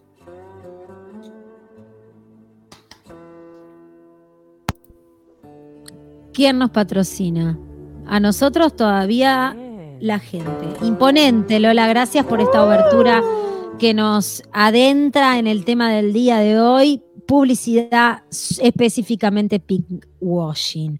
Hermoso, Lola, como siempre las mejores Gracias. oberturas, la mejor poesía, Buah, el mejor arte, todo es arte. El mejor arte. todo es arte, ¿eh? Bueno, ¿qué saben del pinkwashing? ¿Saben algo? Porque yo estuve haciendo, eh, recopilando información en redes y de mi comunidad, más de 8.000 personas, todavía no llegamos a las 8.000, pero somos... Nadie sabía nada del pinkwashing. ¿En nadie. serio? Nadie. 20 comentarios o más. No sé, ni idea. eh, ¿Qué es eso? ¿Es chino? No lo entiendo, no sé qué onda. Pero sí, pus- todo el mundo puso un corazoncito el pasado 27 de, de Junio. de junio eh, en conmemoración al, al orgullo gay, ¿verdad? Todo el mundo puso su corazón, todo el mundo puso, podemos amar como queremos y todo eso, pero nadie está como, nadie eh, sabe que en realidad está metido en el bucle de este sistema nefasto en el que te quieren meter ahora en la cabeza. eh, lavarte la cara, básicamente, de, de eso vamos a hablar el día de hoy, y hacerte creer que está todo bien y que todos los gobiernos son bárbaros y que todos los gobiernos son diversos y que no, no importa si sos puto ni torta, no pasa nada, tenés los mismos derechos y somos todos felices y después seguimos replicando todo tipo de violencias y opresiones, Un ¿verdad? poco- Pink exacto. washing. Un poco de eso El- trata el pinkwashing, ¿no? O lavado rosa, que es la estrategia que utilizan los gobiernos, empresas, instituciones, etcétera, etcétera, para ocultar sus políticas eh, represivas o neoliberales, lo cual es medio que lo mismo, tras eh, una imagen como de simpatía este, hacia los sectores LGTBIQ, HJK, más y todo eso. Eh, básicamente es eso, ¿no? Es como esta sensación de que, bueno, este, yo me acuerdo que cuando ganó eh, el gobierno que hoy nos gobierna, yo pensaba, ¿no? Qué apropiación de la bandera de la diversidad, por favor. Porque había un montón, incluso había una publicidad de una intendenta. De una, ¿te intendenta, una acordás? candidata No me acuerdo de dónde. de dónde Que era, que, que- que montaba un colores. caballo. Montaba un caballo y se adueñaba por completo de los colores de la bandera de la. Cruzaba de- a campo, a caballo. a campo con una bandera de la diversidad.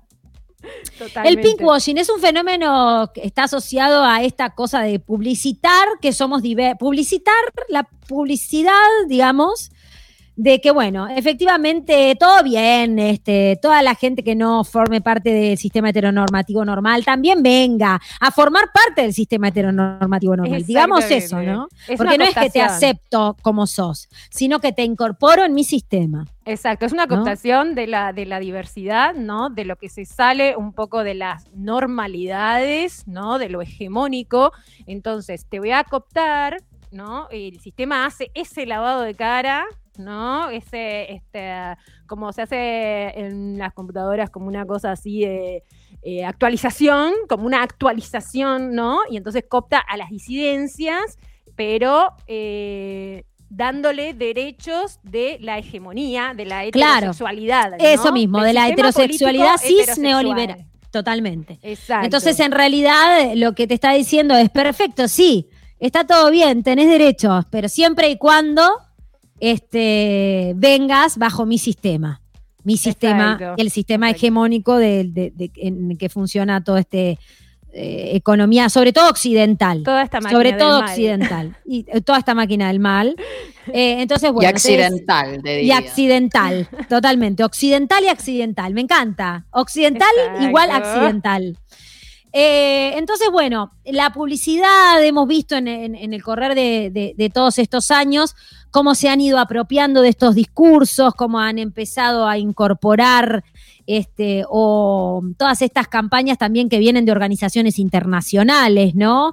En donde, bueno, si no, también este, si no, for- si, si no empezás a hablar en, en códigos de inclusión y demás, ya quedás como obsoleto incluso, ¿no? Entonces, bueno, se empiezan como a apropiar, eh, pero eh, en cada si- sin hacer el trabajo que hay que hacer, que es, bueno, básicamente dejar que cada uno viva como quiera, ¿no? Exactamente. Este, entonces y como dándole este- lugar y dándole lugar y visibilidad a las disidencias en fechas o en meses especiales y después olvídate. Olvídate, olvídate, Porque no hay publicidad de cosas comunes y corrientes el resto del año, ¿entendés? O sea, no hay disidencias en, en- en publicidades este, para venderte café, yo qué sé, para- en cualquier momento. No, sí, no, no, y no, esta cosa también de incluir, que esta- esto que este, concepto que a mí me parece como nefasto, que, que, que, mm, hablamos de inclusión claramente porque somos eh, eh, la especie que más desestima otras cosas que no sean eh, la hegemonía, ¿no? Entonces tenemos que incluir al otro. Pero incluimos a eso otro raro, ¿no? Que en este caso tiene que ver con la orientación sexual, pero también entran como otro montón de cosas, porque no solamente existe en la publicidad específicamente el pinkwashing, sino que hay el greenwashing, el purple rush, todo eso vamos a estar escuchando ahora unos audios de eh, eh, personas que saben más que nosotros. Eh, pero que básicamente, eh, bueno, me olvidé lo que estaba diciendo el hilo conductor. Si alguien, si alguien me estaba siguiendo, porque yo Básicamente estabas hablando de pinkwashing, que, que existen otros tipos también de greenwashing. de Claro, otros tipos, ¿no? washing. Como por ejemplo también un caso específico, un caso em, conocido también que también aborda el pinkwashing, es lo que sucedió en Israel, ¿no? En Israel, que también este, está como, es un término que está muy relacionado a lo que socioculturalmente salió para el mundo a partir de más o menos el 2005, en donde el actual primer ministro de Israel, que se llama, lo tengo acá, Benjamin Netanyahu, Netanyahu, Nat- Netanyahu. Natan- ¿cómo se dice? Netanyahu. Netanyahu, Bueno, este, él empezó como a organizar esta, este concepto de Israel como marca, ¿no? Y empezó como a venderlo al mundo como si fuera una nación y un país este, fantástico país para vegano del vivir, mundo. el país más vegano, con los mejores derechos. Mientras que este, con sus botas veganas este, cagan a patadas a la gente, ¿no? Básicamente se rige bajo el sistema de apar- apartheid, no sé cómo es que bien se dice, nunca sé pronunciar las cosas, que es Apartheid. básicamente el sistema de, se- de- De de segregación. segregación racial, ¿no? Exacto. Este, básicamente los que dominan son los blancos. Entonces, todo lo demás eh, abajo de la alfombra, ¿no? Sobre todo lo que son los refugiados en Palestina, este, los, los refugiados palestinos, de donde nace este, un movimiento que promueve un boicot explícito a esta gobierno, esta marca de Israel, el movimiento BDC, eh, BDS, este, que bueno, que tiene un, como un gran poder moral, ¿no? Porque nos está diciendo, a ver, este, todo bien con este, con que Israel es un país bárbaro, pero por otro lado, este, todo lo que no pertenezca a la hegemonía blanca es Fuera. hinchada. Por lo tanto, what a fucking shit. De eso se trata el pinkwashing y creo que también es un fenómeno, digamos, como contemporáneo. Y la lectura que vamos a hacer en este programa es eh, como comunicadoras que somos, porque digámoslo también, ¿no? Vamos, También estamos, somos vamos a comunicadoras. somos comunicadoras. Para ello hemos consultado a gente, porque somos también personas que hacemos este, producción. Eh, entonces hemos, este, eh, justamente, ¿no? En este pasado mes del orgullo, que vi- vieron que vimos durante todo el mes a un montón de marcas, a un montón de. salió esta publicidad de Mercado Libre, que es un poco el, fue un poco el disparador de esta semana, ¿no? Exacto. A mí me gustó mucho, lo tengo Que que, todo el mundo se emocionó con la publicidad de Mercado Libre, en donde Y me Mercado gustó Libre. mucho porque hay, hay muchas personas besándose también, más allá Hay de- personas, y vos sos muy pajera del beso. muy pajera el beso. Totalmente. Entonces, este, bueno, Mercado Libre sacó como esta campaña pickwashinística, o no, no sé. Cada uno hará su propia i- interpretación, en donde, bueno, promueve como eh, responsabilidad social y se embandera este, en, digamos, todo lo que es hace con tu cuerpo lo que quieras, sos libre, A tus a quien prejuicios, quieras, a tus prejuicios un besito y ta, ta, ta, ta. Este, en esta línea vienen eh, trabajando un montón de marcas. Eh, por ejemplo, yo me acuerdo de aquella publicidad, ¿se acuerdan que estaba Cavani, Cavani bailando ballet? ¿Se acuerdan de esa? ¿De Bueno, qué era? es- ¿Esa era del Sodre? Era Esa no me Sodre. acuerdo, creo que sí, del sol, De- no me acuerdo qué era. Pero era medio que es Sodre, como, podemos decir que eso era, es como igualismo o eso que quieren hacer, el neoliberalismo que quiere como el igualismo. Vos sos varón Eh, y también podés bailar ballet. Vos también podés bailar ballet, ¿no? Un poco eso. Después, tipo, po- se podría analizar un poco marcas como DAV, ¿no? Este, y demás. Pero bueno, para, para todo eso, esto, hemos consultado. ¿Se sí, acuerdan, perdona, antes que Sí. siga, ¿te acordás de las, las publicidades? Me quiero ir un poco más a- atrás en la historia de Benetton. Benetton, Unicolor of. Benetton. Sí, claro. Lo que pasa que Benetton, claro.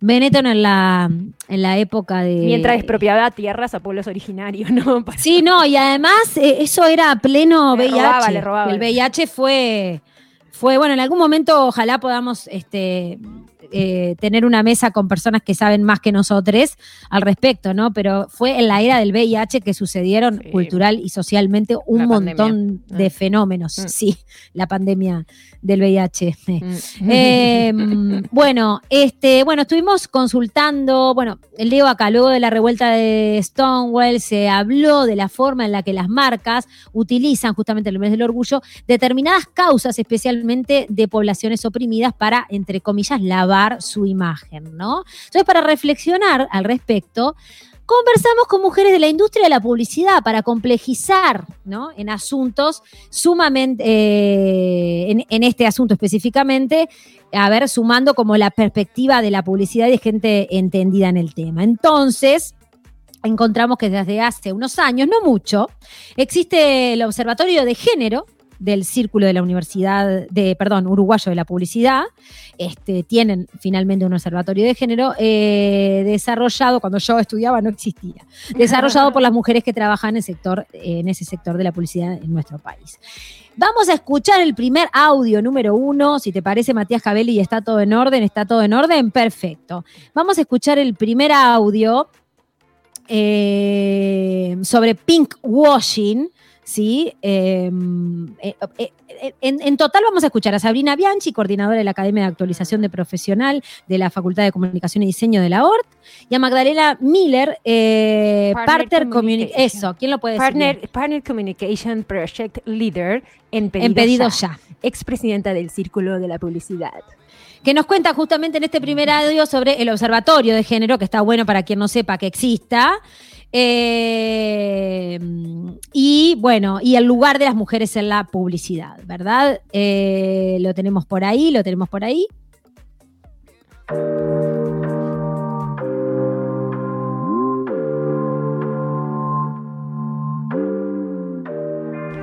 El observatorio es un espacio dentro del Círculo Uruguayo de la Publicidad que se dedica a observar la situación en la industria e incidir en mensajes más responsables que incorporen la perspectiva de género. Nos formamos en 2015 con el impulso de una presidenta del Círculo Mujer y hoy somos, por elección propia, un grupo que trabaja desde adentro del sistema para poder modificar el androcentrismo imperante. Entendimos que la estrategia era desde adentro, aunque sea más lenta y más dolorosa, porque íbamos a poder cambiar más cosas que desde afuera y usamos los impulsos externos, como puede ser los varones en publicidad, para acelerar cambios internos.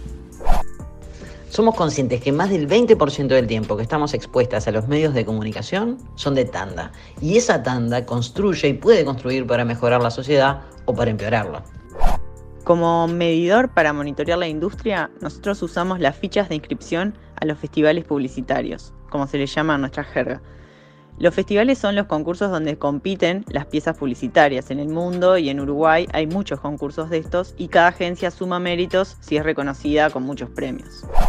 Nosotras empezamos por un festival, el que es propio del círculo de la publicidad, el Desachate, y de esta forma logramos evidenciar, tras varios años recabando la información que contienen esas fichas y los nombres que aparecen, que los departamentos creativos de las agencias están tremendamente masculinizados, al punto que hoy en día hay muy pocas directoras creativas mujeres. Y si bien en otras áreas, como la de atención al cliente, conocida como cuentas en la publicidad, están bastante más feminizadas, entendemos que el lugar de la incidencia es la propia concepción de los mensajes. Es también además el de la visibilidad o reconocimiento, ya que los que suben a recibir los premios en los festivales son quienes trabajan en el departamento creativo. Eh, no sé si a ustedes les llama algo la atención, pero a mí no. Es más de lo Sorpresa. mismo. Nada sorprende. Nada sorprende. Es el mundo de la publicidad para quien no está, eh, o sea, nosotras como comunicadoras, yo tuve como algunos pasajes, pero tengo una persona muy cercana que ha trabajado a lo largo de toda su vida en el ambiente publicitario.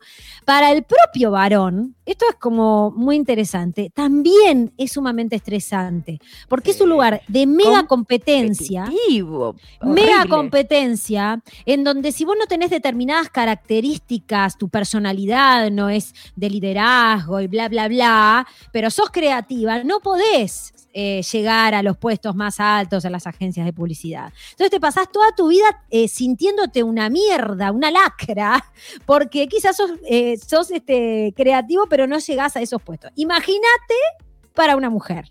O sea, si entre ellos el nivel, lo que sucede, llega como a esos niveles de psiquiatrización, medicalización, estrés, ACVs y todas las enfermedades que te puedas imaginar, producto de la competencia abrumadora que hay en el mundo de la publicidad entre varones, imagínense para las mujeres. O sea, poder tirar una idea eh, es muy difícil, ¿no? O sea, se me viene Sí, ahora sí. algún capítulo de Cualca que habla de eso, ¿no? Sí, exactamente. Este, en donde está eso. Malena Pichot tratando de meter una idea, una idea, una idea, y claramente los idiotas del mundo de la publicidad, perdón, pero muchos, al menos en ese video, quiero decir, no quiero decir todos, eh, subestiman por completo lo que ella plantea, y no solo subestima, sino que se apropian de sus ideas. ideas, Este, y luego las desarrollas y son un éxito, ¿no? Como a mí me pasó, por ejemplo, ¿no? En una agencia de comunicación. ¿A quién no le pasó? ¿A quién de nosotras no le pasó, no? Sí, Totalmente. Este, entonces, bueno, para eso se ha creado el Observatorio de Género dentro del Círculo Uruguayo de la Publicidad, como para empezar también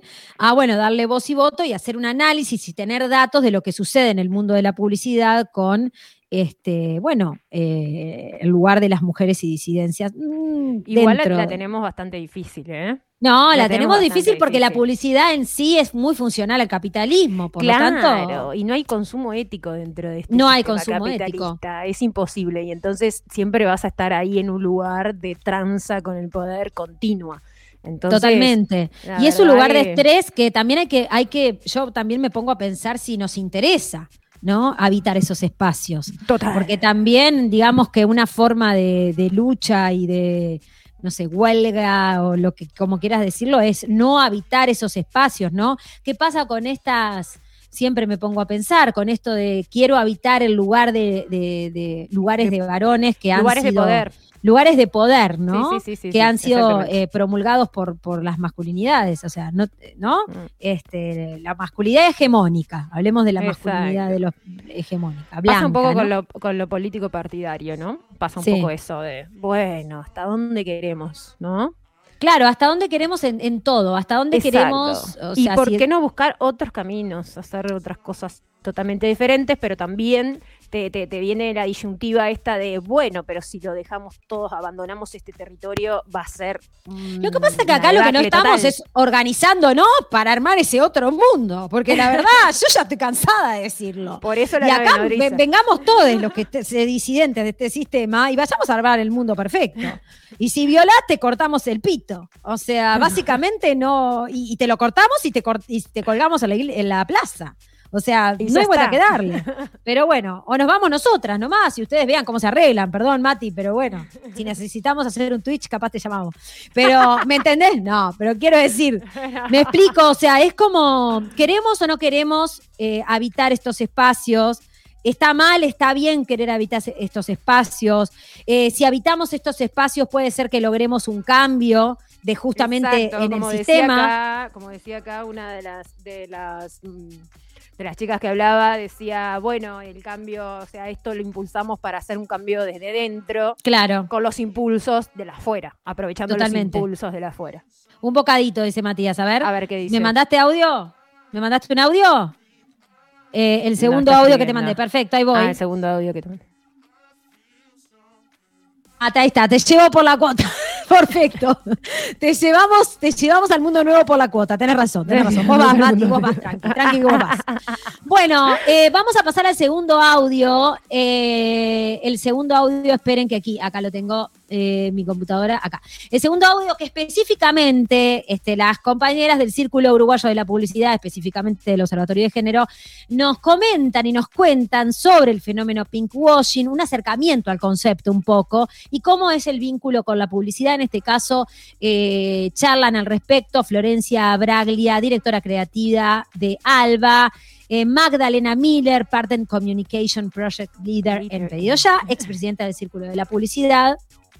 Así que a ver qué, dicen. Bueno, hablemos de pinkwashing, ¿no? O el llamado lavado de culpas. Eh, la realidad es que es una práctica muy extendida en lo que es el mundo de los negocios, en el mundo de las marcas y por supuesto en el mundo de la publicidad. La publicidad no escapa del pinkwashing. En publicidad eh, se comenzó hablando de greenwashing haciendo referencia a lo que es el cuidado del planeta, ¿no? la sustentabilidad, todo lo que tiene que ver con lo ambiental. Eh, y pinkwashing surge del lazo rosa de la lucha contra el cáncer. Hay otros conceptos como rainbow washing que tiene que ver con todos los asuntos de diversidad y hoy también se está hablando del purple washing que tiene que ver con los temas de género y feminismo, ¿no? Como bueno, se engloban dentro de esos conceptos. Común ver en redes sociales distintas marcas eh, que se suman a los movimientos de la ciudadanía, ¿no? En los días internacionales, en días de, bueno, en distintas campañas. ¿Y qué pasa cuando no hay un sustento o un trabajo por detrás, no? Es salir solo a hablar o a colgarse de esta temática eh, sin, sin que se trabaje. No es solo salir a hablar, es hacer y es demostrarlo. No es colgarse de una campaña, de una consigna, sino que es bueno día a día trabajar para eso y seguir promoviendo esos derechos, esas oportunidades o cualquiera sea la causa en la que se esté trabajando. Parte de nuestro trabajo diario tiene que ver con, hacerle entender a las personas con las que trabajamos, a las marcas con las que trabajamos, que las prácticas de los negocios no pueden correr por un lado y por otro lado la comunicación. Eh, obviamente tienen que ir de la mano y son las dos caras de una misma moneda.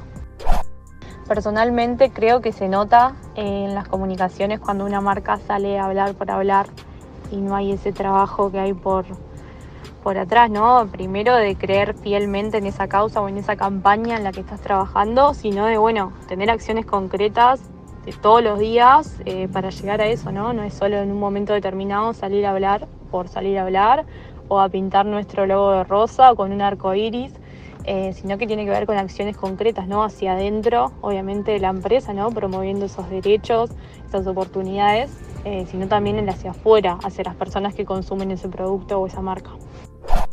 El fenómeno se incrementó a partir de la creación de las redes sociales, donde por un lado las marcas necesitaban sumarse a la conversación y por otro lado se empezó a hacer más visible, más pública, esa disonancia entre la comunicación y sus prácticas comerciales, es decir, entre lo que dicen y lo que hacen. Está mal, hay cosas que se pueden hacer mejor, pero peor sería tener un comercial machista y al menos de esa manera la marca se pone en su propia encrucijada. Esto último es la clave de todo lo demás, ¿no?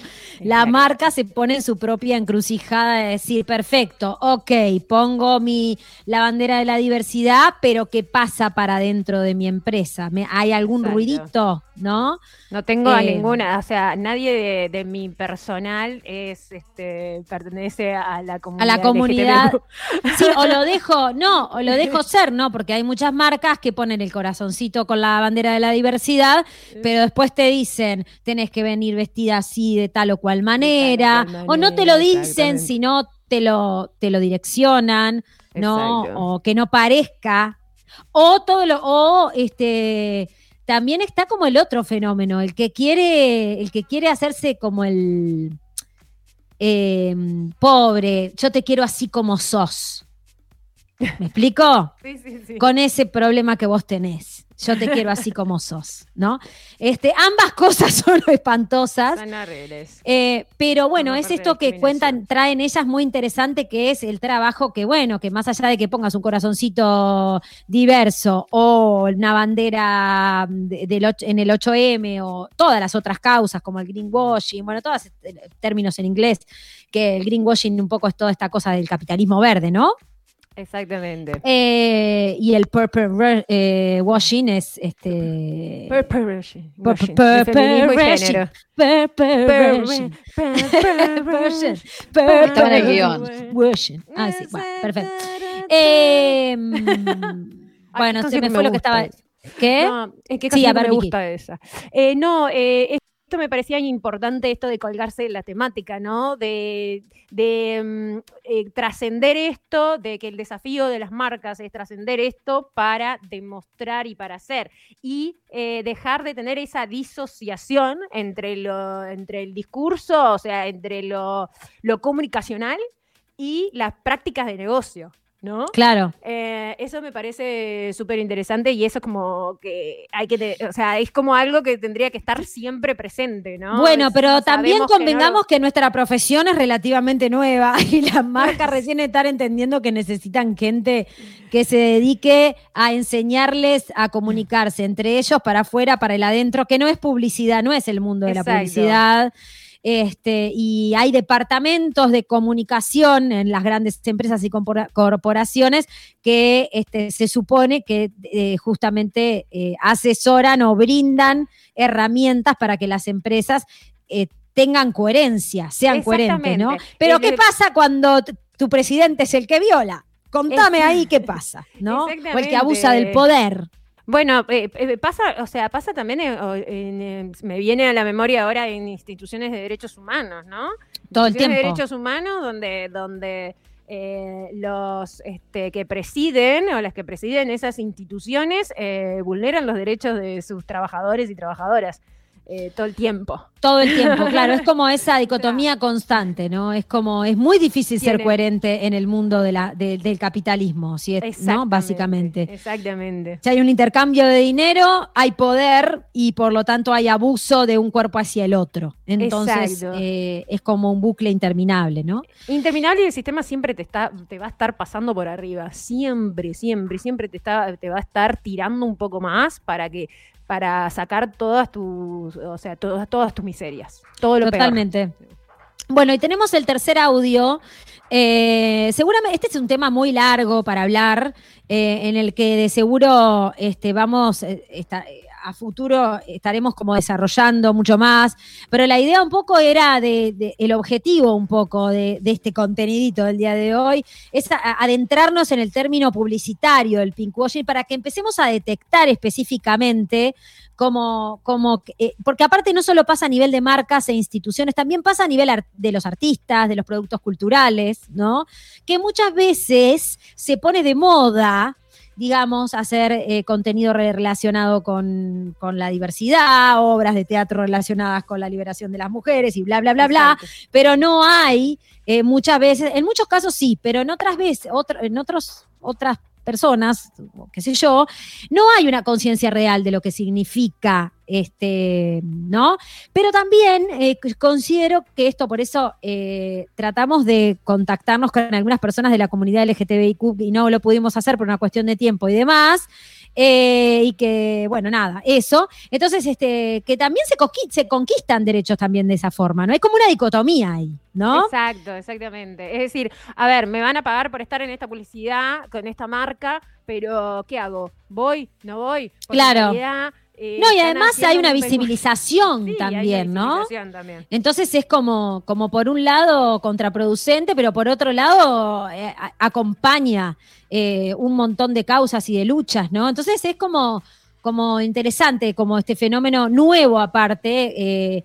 por supuesto que es nefasto porque viene de- de- del mundo del capitalismo, pero por otro lado, quizás acompaña también como un montón de movimientos sociales y muchas veces quizás, a- quizás no ayuda también, ¿no? Como para el entendimiento. Sí, y En llega fin. personas que si no, que si De otra forma manera, no de otra forma llegaría. no llega. O Claro. sea, llega Bueno, mi madre vamos- que de otra forma no llega. No llegaría. Si no llega a, a través de, de la publicidad de DAP o la de Sedal o de lo que sea, no llega. Vos mismo lo estás trayendo. Nos vamos con el último audio.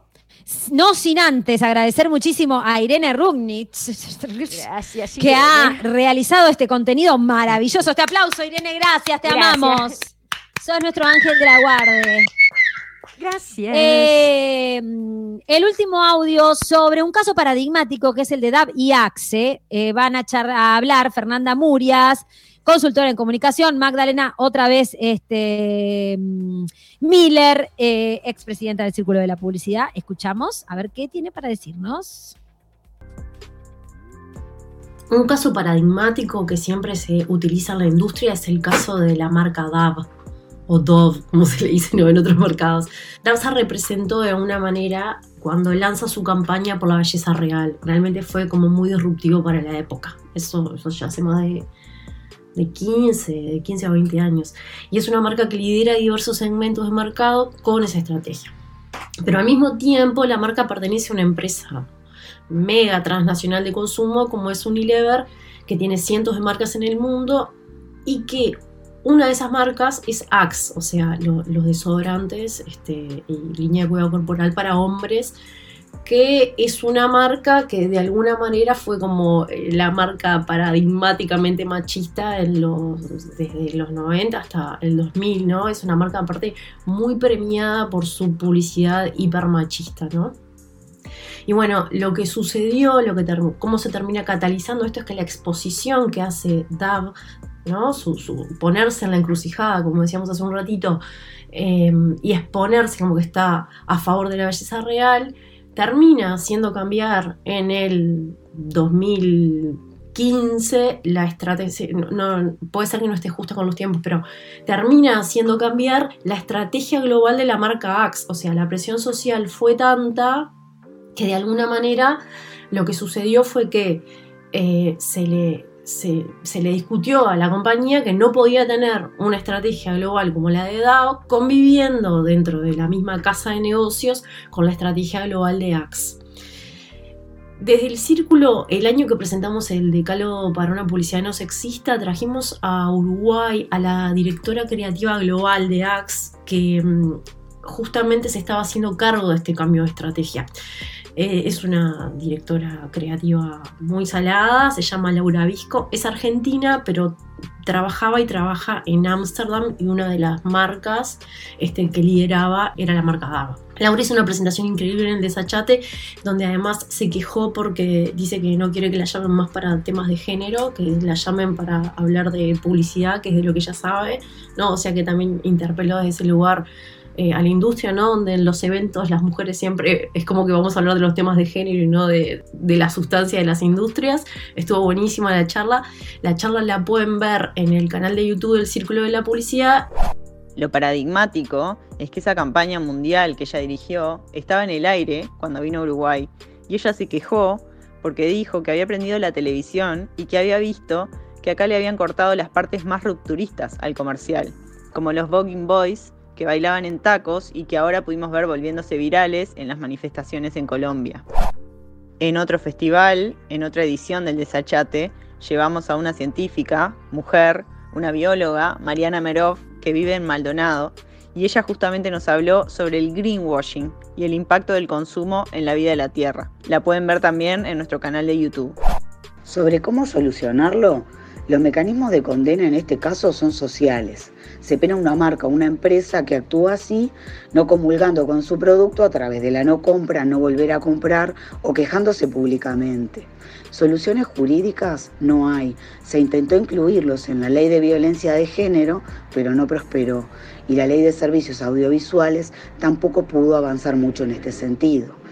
Nosotras intentamos incidir y hacemos un trabajo diario de educar, discutir y hasta resistir en estos espacios masculinizados. El camino, como en la mayoría de las industrias, es en el día a día. Buscamos el balance entre mantener el trabajo o tener que cambiarlo. Por eso apelamos también a que las audiencias desde afuera nos ayuden a construir los cambios que se necesitan hacia adentro en la industria. Amiga, sos el bálsamo. Bien, ah, estamos escuchando el nuevo tema de Papina, el bálsamo. Qué rico. Bueno, eh, todo dicho, ¿no? Eh, primero que ser mujer siempre es algo político y tenemos que estar siempre en todos los lugares diciendo, no solamente sé de cosas de mujer, género. también puedo pensar en otras no, cosas. claro, cosas de Eh, feminismo, de género. Y no, No, esto que hablaban de, la, de cómo convivía la campaña de DAB con Axi dentro de Unilever es muy interesante, ¿no? Esa contradicción de la propia multinacional. Eh, y esto de las mujeres, de la belleza real y de las mujeres reales, yo cuando arranqué a hacer stand-up en el 2010, hice una campaña para DAB, me llamaron, me Me convocaron de acuerdo. Unilever, hice una unipersonal eh, de humor en donde me basaba en eh, las opiniones que daban mujeres en relación a cómo se vinculaban con su cuerpo. Eh, Y con su pelo, y con su pelo y con su Sí, cuerpo, con todo, encanta. había como un montón de Mm. cosas. Sí. Este, y me acuerdo que tuve como, como, me acuerdo que tuve como mucha libertad. Eh, me dieron como mucha libertad y en ese momento era bastante rupturista. Les estoy hablando, esto fue creo que en el 2011 o 2012. Sí, yo me en un momento en el que nada, en el que todavía no, no se ponían como sobre la mesa estas problemáticas. Después podemos discutir un montón sobre la belleza real y mujeres reales, somos todas reales, yo no soy un no sé qué. Todo eso que, ese- esa discusión plástico. que vino después, ¿no? Esa vino después también, ¿no? Claro. Pero en ese momento era bastante rupturista lo que proponía DAB, este, que de hecho también ahora sacó una campaña este, en donde está Vicky Ripa, Sí. Romina, o sea, hay como un montón de mujeres también diversas, en donde también apunta un poco a este concepto, ¿no? Eh, bueno, no sé, Vicky, si quieres ¿Y la de algo. la arregló? ¿La de Axe nada, no. La ¿Las de- arregló? Todavía siguen siendo un desastre machista. No he visto nada, pero no creo que no hay más publicidad Creo de que Axe, no, ¿no? no, creo ya que no ni siquiera más. se, en la época esa en donde venía un varón, ¿se acuerdan? Que se había puesto que- Axe y era como que ¡pah! Yo me quedé, me quedé en, la, el olor a en links. macho, macho, macho. Me quedé en links. Te quedaste en links macho. El olor a macho, ahora sí está. cui- ah, sí está. Va, perdón, estoy leyendo lo que está, perdón, Mati. Eh, bueno, nada, No, esto. En, esto, en esto que trae este, una compañera, una este, de las chicas que hablaba, de, Sí. de, que se cortó, se le cortaron la, la parte de la publicidad donde Bogging Boys bailaban en tacos. Sí, eso. Y que, y que hace, y que hace un comentario de que, ah, bueno, y ahora los vemos este, por los videos de Colombia donde se hicieron virales Sí. por las manifestaciones. Este, yo quería mandarle un beso a, a, a todos los chiques de House of Polenta. Un beso a House of Polenta. Ay, House gestioná, gestioná un, un Twitch con House of Polenta. Por fa- sí, por Con algunos de los. House of Polenta. Por supuesto, House of Polenta, House of Glama, House of Culo eh, y todas otras houses que existen por ahí, que ya hace unos cuantitos años que están este, viralizando la danza Vogue y la cultura ballroom aquí en Amo, la verdad que yo no puedo bailar, me encantaría poder bailar así, no puedo. Si hago Yo eso creo que quedo, clase. yo creo que quedo en el piso para siempre, no puedo levantar. O sea, Yo fui a la clase y después estuve tipo tres días este, en cama. en, en tres días en cama. Bueno, este, nada, adentrarnos un poco en el pinkwashing. Muchas gracias. Queremos agradecer enormemente, eh, en especial a Fernanda Murias, consultora en comunicación, que coordinó todas estas voces de todas estas mujeres sobre el tema.